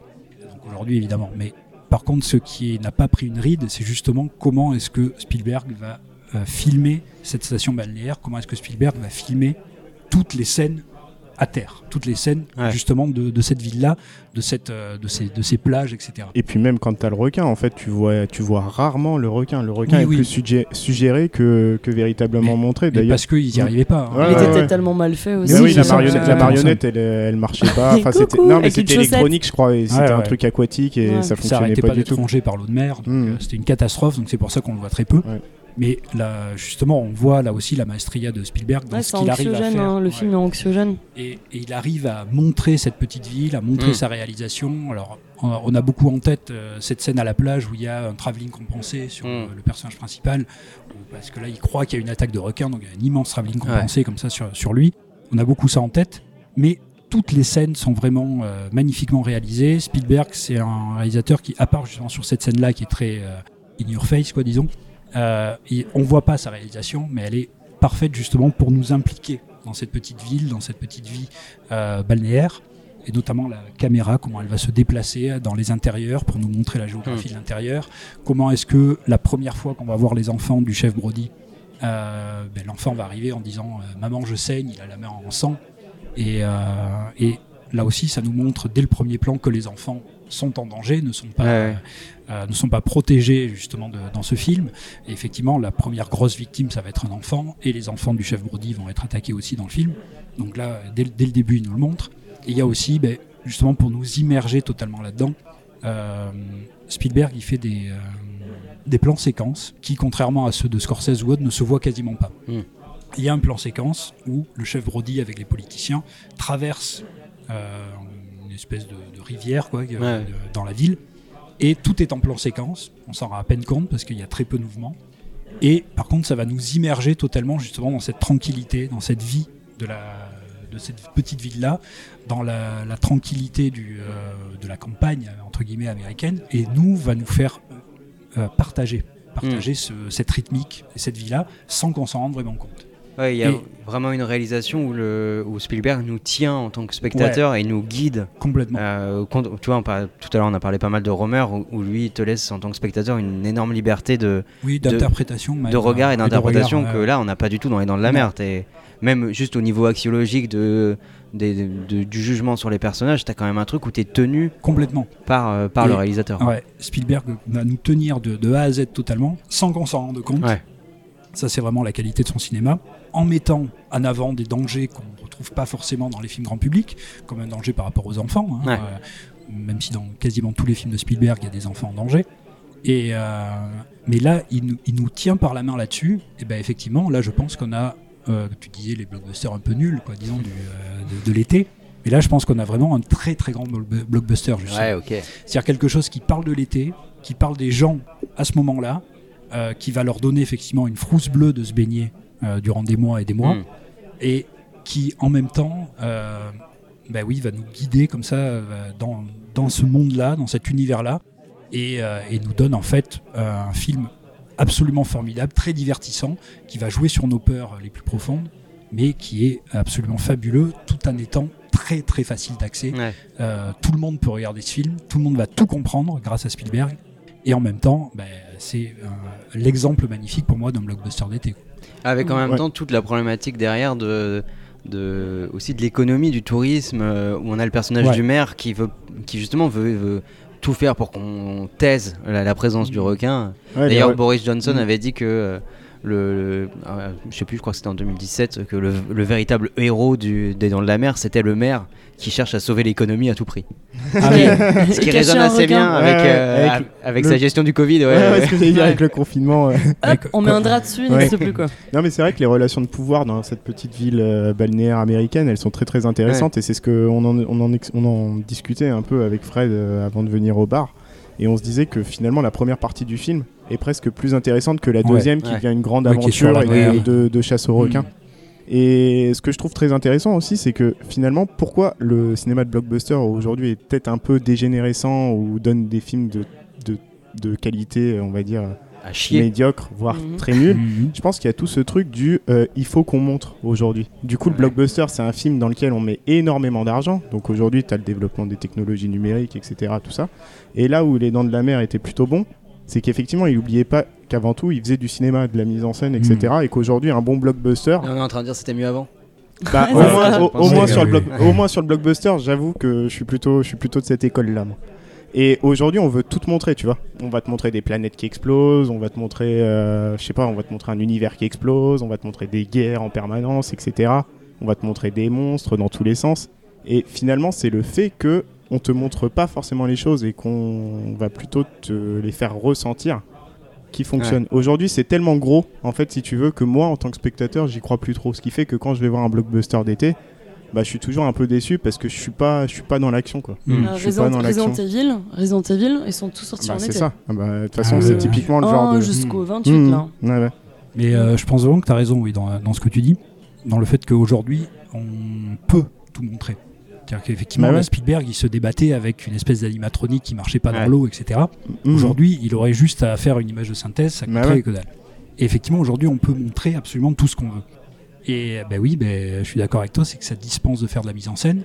Ça fait en sorte que tout se ressemble, parce Mhm. que finalement, les sociétés qui font les effets spéciaux. Il n'y en a euh, pas 18 quoi. et voilà, et ceux, Ouais. ceux qui font les effets spéciaux, ils font pas juste un modèle de requin en 3D, Ouais. ils font la scène. Hein, ils réalisent totalement la Mhm. scène. Donc il y a tout un tas de, de films où quand on voit la scène d'action qui est totalement numérique, c'est même pas fait par le réalisateur, c'est fait par ces sociétés-là, qui sont toutes les mêmes et qui effectivement me font que tous les blockbusters se ressemblent, qui peuvent tout montrer, donc ils montrent tout, Ouais, et ouais. qui dispensent le réalisateur de penser sa mise en scène. Et, ça, tu le vois sur Game of Thrones. Enfin, pardon de la digression, mais c'est vrai. Tu vois le décalage qui est entre les premières saisons où on, ben, on rejoint Spielberg, où on ne montre pas beaucoup. Oui, parce qu'il n'y avait pas l'argent. Tout dans les dialogues, il n'y avait, pas- il y avait pas du tout d'argent. On travaillait beaucoup sur l'ellipse et sur le montage. Et dès la saison 4, là, il y a des moyens. Les dragons commencent à grandir. Donc, tu as plus de scènes. Il s'impose plus de moyens sur les euh, effets spéciaux. Mais en Mhm. revanche, les dialogues commencent à perdre en teneur. Enfin, tu plus ce truc qui te tient en haleine. Ou, euh, Mhm. Ouais, et on voit ce décalage. Après, j'espère qu'on va retourner sur un truc peut-être euh, travailler justement plus sur le sur je vais suggérer quelque chose plutôt que de le montrer. Bah, a priori, c'est pas, barré. ouais, c'est pas le sens de l'histoire parce Ouais. que pour l'instant, tu t'as juste des gros monopoles qui sont en train de se constituer autour de, autour de Disney, notamment, et t'as de moins en moins de films qui sortent en fait, et c'est de plus en plus de films à 200, 300 millions de dollars de budget, tu vois. Mhm. Donc euh, plus ça va, plus c'est des énormes machines en fait à faire du fric qui sortent. Et a priori, Ouais. peu de chances que tu trouves euh, quelque chose d'extraordinaire ou d'inventif là-dedans. Les mecs veulent tellement prendre peu de risques, en fait, qu'au final, ça te donne des films plats, quoi. Les Le mec qui te dit ça, c'est celui qui a pleuré pendant le confinement parce que Fast and Furious 18 euh, sortait euh, que plus tard. On a le droit d'avoir Je pleurais pas, mais je me suis renseigné. Non, mais, non, mais encore une fois, je tiens à le dire, j'ai conscience euh, des merdes que j'aime. Voilà. on, on va t'attacher une chaise avec tu sais les yeux ouverts comme dans Orange Mécanique et tu vas tout regarder d'une traite. Mais euh, c'est vrai qu'il y a une notion aussi dans le, dans le blockbuster, donc le blockbuster d'été, qui est euh, la notion du high concept. C'est-à-dire que tous les pitchs doivent pouvoir être euh, résumés Ouais. en une phrase. quoi. Hmm. Euh, si c'est pas résumable en une phrase, c'est trop compliqué. Mm. C'est pas pour euh, c'est pas pour un blockbuster d'été. Donc bah, du coup, là aussi, hein, euh, pitch résumable en une phrase, action, enfin scènes d'action qui sont démultipliées par les mêmes sociétés, euh, en plus des cadres qui sont les mêmes, puisque comme tu disais, quasiment tout appartient à Disney aujourd'hui, donc euh, voilà, c'est une société mère qui, qui produit tout ça. Et euh, bah, tout ça, oui, fait- euh, en plus le besoin du- de faire en sorte que tout le public puisse comprendre, euh, apprécier et rentrer dans le film. Bah oui, oui, là on arrive au plus petit dénominateur commun. euh, Ouais. Il faut que ça explose à l'écran, point. Et je pense à ce truc aussi de rapport à la violence, c'est-à-dire qu'avant un blockbuster ça pouvait être interdit au moins de 12 ans. Je dis pas que la violence fait fondamentalement un bon film, mais en tout cas on s'interdisait pas à ce qu'il y ait de la violence dans un film. Aujourd'hui, tu produis un film à plus de 100 millions de dollars, c'est impossible. C'est impossible, il faut que ton film soit tout public pour qu'il y ait le maximum de gens qui aillent le voir, Hmm. pour qu'il soit distribué en Chine, parce qu'en Chine ils refusent les films qui sont interdits au moins de 12 ans ou interdits au moins de 16 ans, tu sors pas sur le territoire chinois. Donc il y a cette espèce de film qui est pensé pour s'adapter au plus grand en- Ouais, au ouais, plus grand nombre. Donc à l'époque des Dents de la Mer c'était vrai, mais le mec je pense gardait un peu de liberté à Ah oui, l'intérieur de ce cadre-là. ouais, dans les dents de la Aujourd'hui- mer, il y a quand même euh, il y a un peu de cul, il y a un peu de, Bah ouais. il y a de la violence, il y a du sang, il y a des Ouais, enfants qui meurent, Mhm. des choses comme En ça, ça fait- passerait pas. On s'interdisait pas autant de choses qu'aujourd'hui où ça devient avant tout un, quartier, un cahier des charges à respecter Mm. pour que tu Ouais. puisses euh, sortir sur euh, l'ensemble des territoires du monde et que tu puisses euh, ramasser potentiellement le On n'est pas sorti quoi. Et Ouais, donc, ouais, en tout cas, sur ces gros films, non. Ouais, on ouais. peut pas faire autrement. Il y a, a dit, il y a 200-300 millions de, bu- de budget, il y en a autant en marketing. Il faut un retour sur investissement immédiat. Ben oui, il faut des films effectivement un peu plats. Ouais, ouais. mais c'est parce que si, comme on le disait tout à l'heure, il faut une certaine simplicité d'accès, Mm. Ouais, ouais. Non seulement pour, euh, pour faire du, du chiffre en termes d'accès, mais aussi parce que n'importe qui euh, en vacances a plutôt envie de regarder des trucs. euh, Ouais, tout à fait. Ouais, t'as pas envie de faire la Mhm. filmographie de Godard quand t'arrives en Ah, vacances, Non, forcément. euh, quoi. une, Non. une simplicité d'accès, ça veut pas dire un film simpliste. Ah oui, non, c'est pas ce que je Yeah, disais là. Mais je disais, tu vois, même les Dents de la Mer, il y a quand même une simplicité d'accès qui fait que ouais, t'as plus envie de regarder les Dents de la Mer l'été que, que de regarder, je te dis, la filmo de Godard bien ou je sais sûr, pas quoi. ouais, ouais. Mais, Et- mais ça peut être de, de la qualité, quoi. Oui, oui, Mm. mais parce qu'on retrouve ce même phénomène notamment en littérature.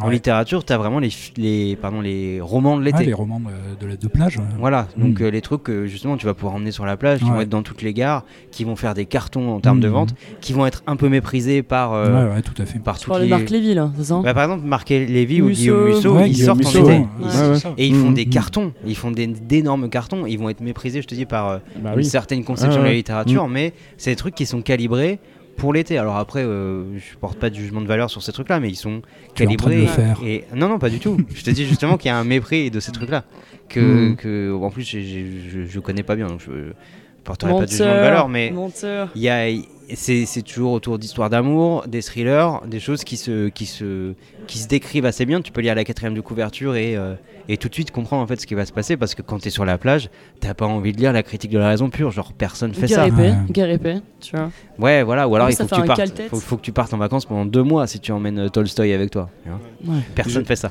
Bah, j'ai écouté un podcast moi sur euh, France Culture où les gars justement étaient en train d'expliquer ce qu'ils lisaient pendant l'été. En fait, je me suis vite arrêté parce que ça m'a énervé. Je me suis rendu compte que c'était là vraiment une petite caste qui parlait, euh, qui parlait entre eux quoi. Quand euh, t'écoutais les gars parler de ce qui, enfin, les écouter parler de ce qu'ils étaient, en- de ce qu'ils allaient lire pendant l'été. Euh, les gars, ils, ils allaient se taper tous les classiques. Alors, je peux comprendre que c'est une conception des, des vacances euh, comme une autre. Oui, ça peut être aussi le moment où justement tu as le temps de lire des Ouais, classiques. oui, tout euh, à fait, tout Parce à qu'il faut quand même une certaine Mhm. disponibilité d'esprit pour lire Tolstoy que t'as pas forcément quand t'es à fond dans ton. Dans ton Non, c'est sûr. Oui, non, mais non, quand tu sûr. dis je vais lire Proust pendant les vacances, ça pose quand même quelque chose. Oui, ça, voilà. Voilà. c'est- Ils ont fait une Et BD. en fait, hein. il y avait cette idée de. Voilà, il y a- en fait, à la fin, ça m'énervait parce qu'il y avait cette idée de surenchère entre eux où, euh, ah ouais, toi tu lis ça, bah moi je lis ça. Tu vois, euh, et c'est un peu. Combat de C'est un peu énervant.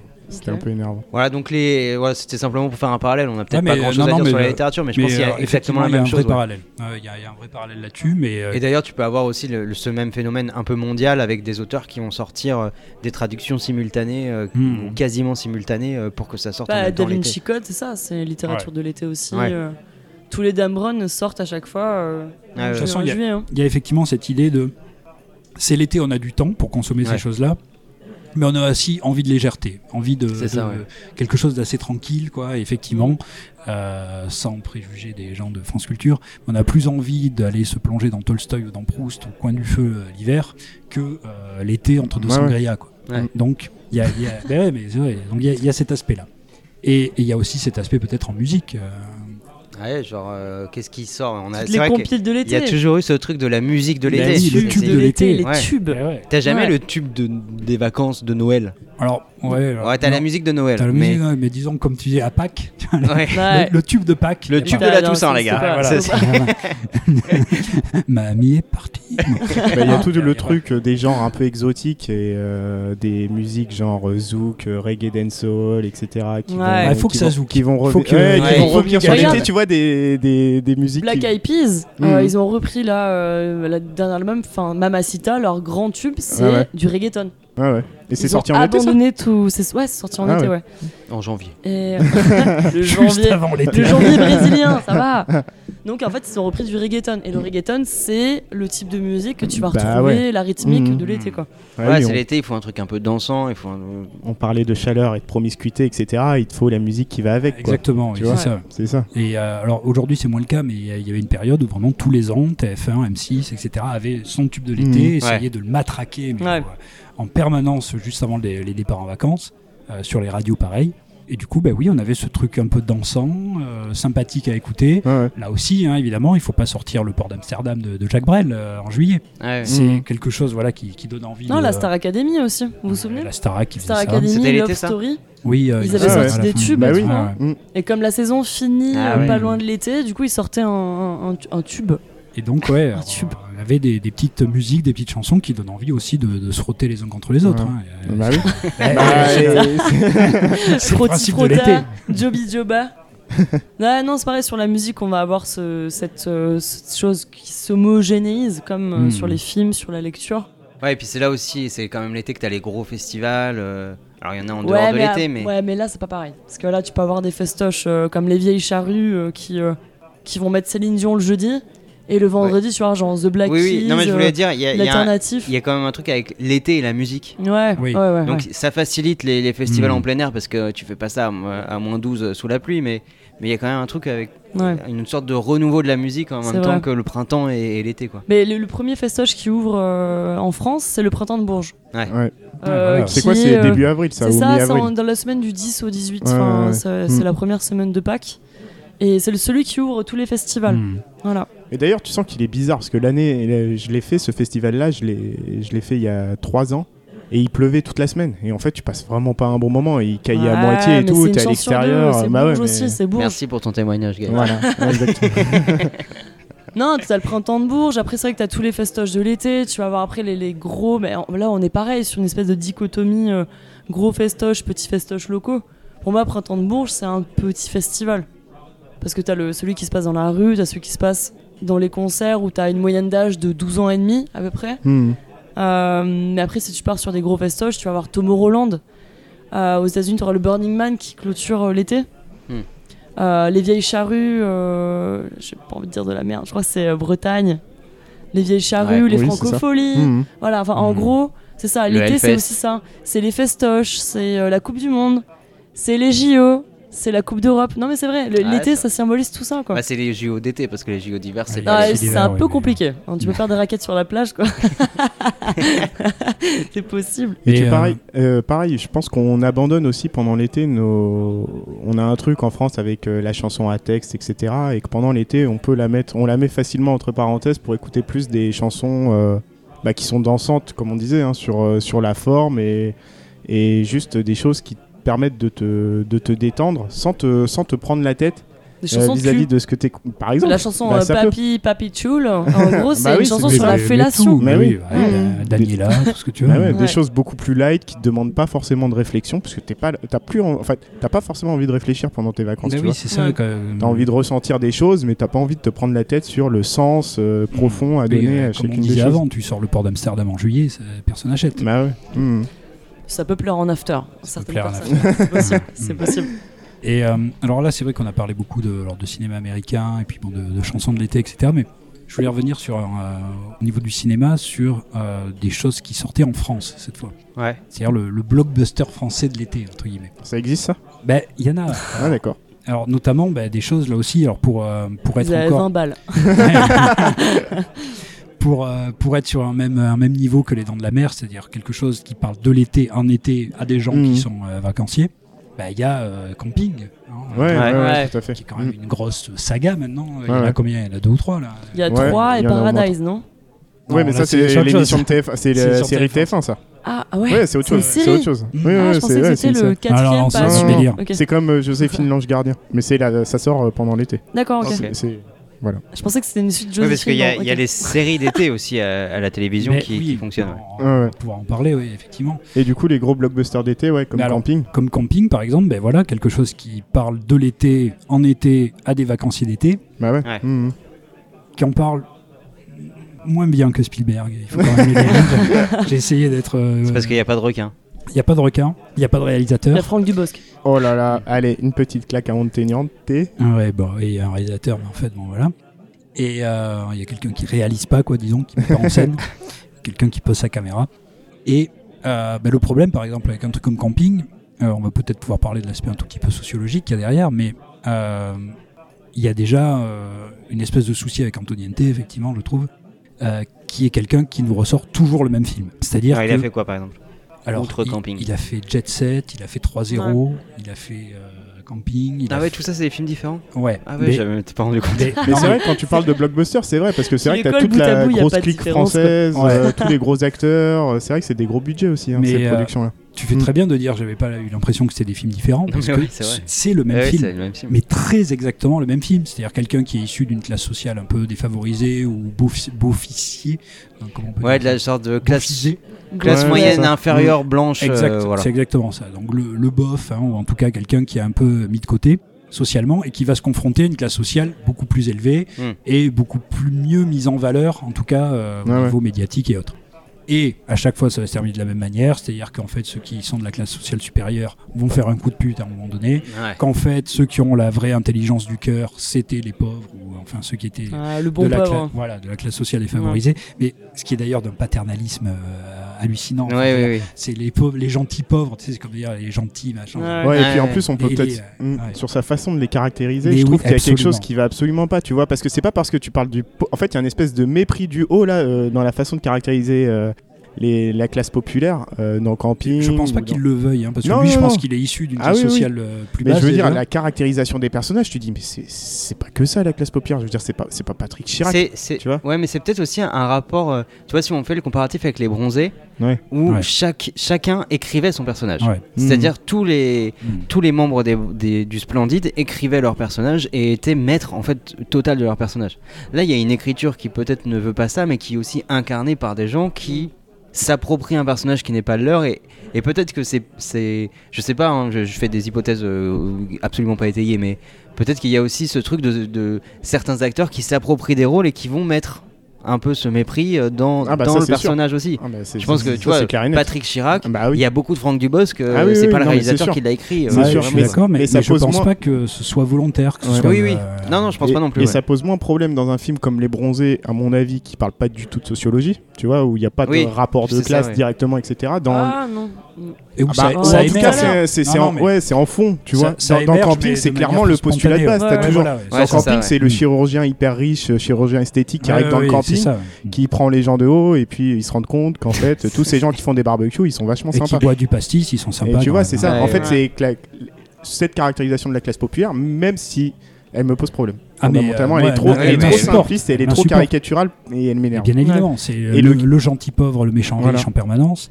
Et sans aucune. euh, voilà, il n'y a aucune variation, il y a aucune. Ouais, mais c'est- surtout le gentil pauvre d'un point de vue un peu c'est le gentil simplet quoi Mais oui, c'est ça. Oui. Mais c'est ça. C'est le gentil simplet, mais qui a une, euh, qui a une beauté du cœur, tu sais, qui a un Ouais. grand cœur, Ouais. qui a quelque chose. Alors bon, il peut paraître un peu con et un peu bof, mais en fait, voilà, lui, il a Mhm. vraiment la main sur le cœur, il a cette intelligence-là.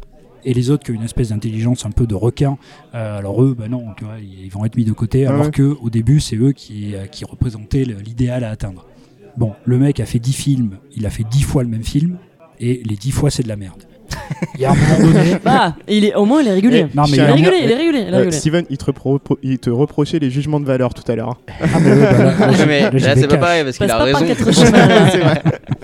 Non, mais bon, voilà, c'est. euh, là, là, en fait, on a toute la différence, mais justement, entre. euh, Au-delà du jugement de valeur, c'est bien, c'est c'est de la merde. Ouais. Mais entre quelqu'un qui, comme Spielberg, qui va pas poser un point de vue euh, sociologique, etc., mais Mm. qui va là aussi être émergent par rapport à sa réalisation, à sa mise en scène, qui va nous accompagner de, de toutes parts, et un autre qui a une espèce de message unique à marteler, à marteler durant tout son scénario, durant dix films, et qui ne va rien faire dans sa réalisation, dans sa mise en scène, qui va amener ça à un autre niveau, ou à un, un niveau de perception, de, euh, plus de ressenti qui va être, qui va être autre. Donc il est uniquement dans, la littéralité. Il va euh, nous bastonner avec sa même idée de film en film, et durant tout le film, bah oui, bah, on a quelque chose qui effectivement euh, ne mène pas à grand chose et euh, qui est même pour moi inférieur à des blockbusters américains qui ne racontent rien, mais qui au moins savent qu'ils ne racontent rien. Et est-ce qu'on a des blockbusters français du coup qui fonctionneraient plus que ceux-là? Là, c'est une réflexion à avoir. Bah, moi je l'ai pas vu, mais je sais pas si vous, vous l'avez vu, vous, le, parce que je parle sans connaître le film, mais Les Tuches, par exemple. Ouais, Ça sort en été, ça Euh, je, je sais pas. Je suis Alors pas là, sûr, j'en- hein. j'en suis pas sûr. Je sais pas. Mais oui, oui, je Ouais. connais les tuches. bah, je sais- moi, J'ai l'impression que ça s'en sort mieux, mieux quand même. euh. Bah ouais, j'ai l'impression aussi, mais après c'est plus un ressenti. Ça s'en sort mieux. ouais, euh. Oui, parce qu'il n'y a pas le, cette espèce de paternalisme. Quoi, Voilà, c'est ça. Chez C'est là où ça s'en sort mieux. Il qui y a pas, insupportable. tu il y a pas le regard dans- surplombant. Il y a, y un, c'est ça. il y a un côté caustique, mais qui est De sincère, je sais pas, de la façon de traiter les personnages. Là, dans Camping, ça fait vraiment faux. Et effectivement, Ouais. on a l'impression que chaque acteur vient, euh, Bah, vient ça apporter ça sa patte. hein, Ouais, c'est ce que bah oui, tu as ça dans. Budapest Ouais, de Jonathan. Cohen. Hmm. Du coup, je, ce que tu es en train de dire de Camping, c'est exactement ce que je reproche euh, au film de Jonathan Cohen. Vraiment. C'est on peut euh, ben, vous offrir un séjour de rêve en piétinant les locaux, en disant ces gens-là ne sont pas comme nous. Euh, c'est tous des consanguins, ils ont pas de dents. Ouais, ouais. Euh, tu peux offrir, tu peux faire des balades en tank, euh, tu peux. euh, Non, C'est un problème avec le cinéma français aussi, hein, c'est-à-dire de vouloir mettre de la sociologie partout, vouloir absolument coller une grille de lecture euh, Ou, sociétale. ou alors essayer de faire de l'humour dessus. Oui, Sauf oui, que là, voilà, oui, l'effet est tellement mal. euh, Ouais, tu, tu peux, mais non, ça, et ça, ça marche pas. Et comme le Mais oui, ça comme euh, ça marche pas du tout, oui. enfin, tu fais Mm. pas rire des gens avec deux dents en moins et un tour en Mais oui. tank. Mais eux, ils pensent que si. oui. Et Bah en ouais, fait, mais là ça, où- me- ça, me- ouais. franchement, ça Mm. m'étonne de, de, de, de ce réel, quoi. Et Ouais. alors, les films peuvent marcher, mais là où je les trouve pas réglo, les, les réals ou les gens qui ont travaillé sur le film, c'est que si tu dis que t'as pas aimé leur film, c'est que c'est toi qui fais du mépris de classe. Tu vois, c'est que t'aimes pas le Ouais, vrai ouais, cinéma ouais. populaire. Ouais. Bah non, Ah, moi oui, oui, parce que lui se, se définit comme ça. Bah oui, le, c'est le ça. gars du cinéma populaire. Ouais, alors Mm. qu'en fait, quand tu regardes un peu en termes de mise en scène, bah, c'est plat, ouais. C'est ça, Non, c'est pas Du bon. coup, est-ce qu'on Mm. pourrait dire qu'aux États-Unis, et ce qui nous vient en tout cas du cinéma américain, ce qui fonctionne en blockbuster d'été, c'est Mm. plutôt euh, du spectaculaire ou du.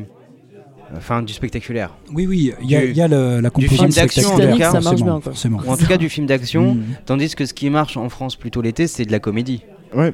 Absolument. Voilà. Alors, Parce ça, qu'on Je pense que les deux balles. sont pas indissociables, hein, c'est-à-dire qu'on Non, reste c'est sur un pas- registre Oui, oui. léger à chaque Voilà, fois, c'est tu ça. vois, pas prise de tête, etc. Et effectivement, en France, on a ce truc-là, on est C'est peut-être vrai qu'il plus y a une attiré par la obligation en comédie. France, comme on disait avant, à faire soit de la tragédie, soit de la comédie. Ouais. Hein, Mm. Et en dehors de ça. Mais la tragédie, c'est, elle euh, sortira en septembre-octobre. voilà. Ouais, et après, il faut Exactement. pas oublier qu'il y a les, grands, euh, les grandes phases où euh, il faut sortir les films pendant le festival de Cannes. On a un pays qui reçoit quand même euh, un des festivals le les festival, plus connus. Oui, juste un petit peu avant. Mm. Donc en fait, le mois de avril-mai, là, on commence à avoir les gros films. Par exemple. euh, Ouais, mais justement, je pense que les blockbusters d'été sont pas vraiment euh, ceux qui. Ouais, Oui, c'est ça. Ouais. C'est pour ça qu'en fait, les trucs spectaculaires qui vont, qui vont pas forcément euh, regarder vers un Oscar ou euh, des prix vont sortir en été. Ouais. On fait du profit. Mm. Mm. En revanche, il y a vraiment des déphases. T'as le festival de Deauville, qui est quand même important aussi. T'as certains types de films qui sortent. Ouais, ouais. Et t'as le festival de Cannes en France. Donc il faut pas oublier qu'on a un calendrier qui est Oui, extrêmement oui, il y a- rigide Il y a un calendrier, oui. euh, et donc, sachant que maintenant en France, donc, depuis qu'il y a la climatisation et puis les, les films qui sortent en même temps qu'aux États-Unis, le- les mois de juillet et août sont les mois les plus remplis Ouais. avec Noël et que le mois le plus faible en France, c'est le mois de septembre. Ouais. Donc euh, Hmm. voilà, il y a vraiment un truc de euh, bon, on a la tête prise à autre chose, on va pas aller au cinéma. Là, c'est la rentrée, tu vois, on a autre chose à faire. Et- Mais il y a autre chose aussi dont tu parlais, c'est qu'en fait, avec la multiplication des blockbusters, parce que c'est vrai qu'il y a de moins en moins de films qui sortent, mais il y a de plus en plus de blockbusters Ouais. par contre. Et en fait, ça devient euh, véritablement la guerre au calendrier. Ah ouais. Et plus en plus, avant, le blockbuster, c'était vraiment juste du blockbuster d'été, et plus ça va, et plus ça se décale dans le Ouais. temps. Parce que bah il y a plus de place en fait, il y a tellement de blockbusters qui sortent Ouais, que les blockbusters maintenant ça peut sortir en mars, février, mars. Alors des choses qui étaient calibrées pour l'été avant et là on pouvait maximiser le profit. Aujourd'hui t'as tellement pas de place et t'as tellement peur de la concurrence que euh, t'évites t'évites de, de sortir Mm. en été. Et là, pour 2020, c'est quoi le blockbuster euh, d'été euh Mais alors là, ben, justement, tous les blockbusters d'été ont été repoussés. Ouais, ouais. Ouais, Donc, d'un an euh, au moins. Est-ce ouais. qu'il y en a qui sortent quand même, selon vous Bah, celui de Genre, Christopher euh, Nolan, tu ouais, me disais pas Nolan, Mais que- euh, Christopher. Nolan vient d'être euh, annulé, Mhm. enfin pas annulé, mais Reporté, reporté, ouais. à une date qu'on connaît pas. C'est-à-dire qu'au début, il était euh, prévu en début d'été, puis en Mhm. juillet, fin juillet, Et maintenant, ils l'ont carrément enlevé de la Ouais, date Ouais. de, Ah, du calendrier des que si, sorties. si on regarde genre en France, et donc dans le versant comédie, il y a le. Je pense ce qui pourrait être considéré comme un blockbuster français d'été, c'est la comédie de euh, Jean-Pas- Jean-Baptiste, Jean-Pascal Zadi, Ah Tout oui, simplement euh, noir. tout simplement Ah noir. oui, ouais. oui, Ah, absolument. ouais, ouais. qui a eu une grosse promo et, qui, euh, grosse- et qui est sorti là le 8 juillet, je crois. euh, Mm. Et donc là, qui est sorti. Et- donc et en là- France, ce serait peut-être ça. Oui, je sais pas. suis d'accord, mais là aussi, on voit que ce qui est mis au centre du film, c'est l'aspect sociétal. hein. Oui, oui, bah oui. Ouais, encore une fois, hein, c'est Ouais, ouais. c'est pas un film de genre comme aux États-Unis. Oui, la, plupart des, la plupart des blockbusters aux États-Unis, donc qui nous viennent des États-Unis, sont Ouais. des films de genre. Mm. C'est-à-dire le- Les Dents de la Mer, c'est un film d'horreur entre guillemets, mais tous les autres, c'est Ouais, quand même ouais. des films de science-fiction. Mm. Les films de super-héros, c'est de la science-fiction. Euh, Il y a énormément de, de science-fiction, d'horreur, de, de fantastique, etc., qui sortent dans les blockbusters. En France, c'est du sociétal, Ouais, ouais. plutôt effectivement côté comédie. La vérité, si je mens aussi.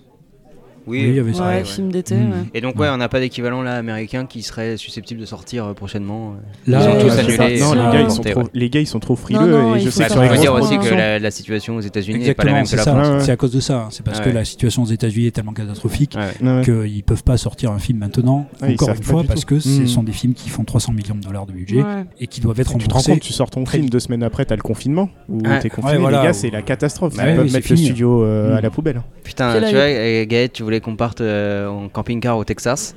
eh bien, on a bien fait. J'ai bien fait de te tenir tête et de dire on va en Meurthe-et-Moselle.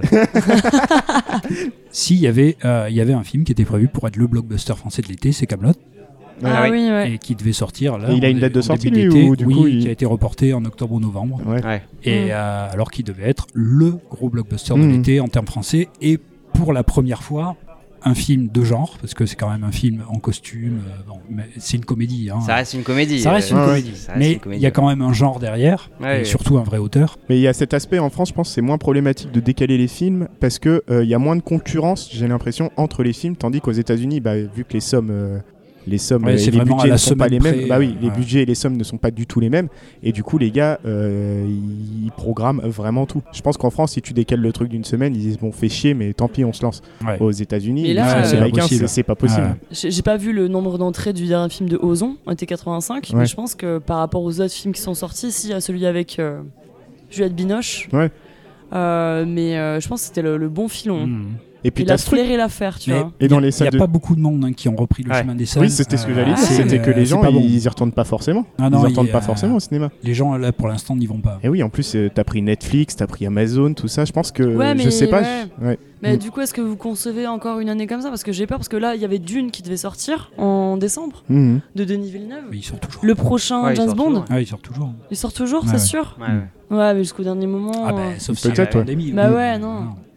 Donc forcément, on a, je sais pas quelle année on va avoir en termes de cinéma. En fait, tant que les gars, ils auront pas de visibilité sur au moins le moyen terme, tu vois, ils sortiront Ouais, pas ouais. leur film. Bah ouais, mais du coup, qu'est-ce que Netflix en film. plein les fouilles Ah bah ça, c'est sûr. Amazon Prime Ouais, et ouais. compagnie. C'est pas grave, ils payent tous des impôts, c'est c'est nickel. Ouais, bien sûr. Oui, en France.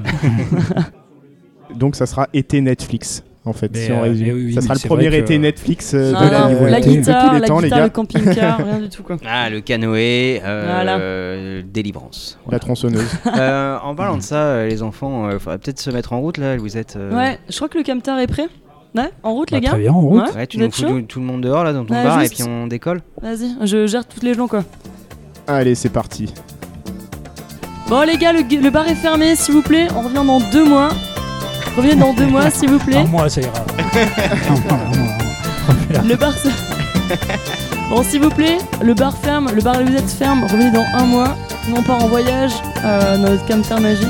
Allez, salut Et c'est parti. Et Allez. en voiture Simone Bonnes vacances à tous. Hein Fred t'es content Oui, j'adore.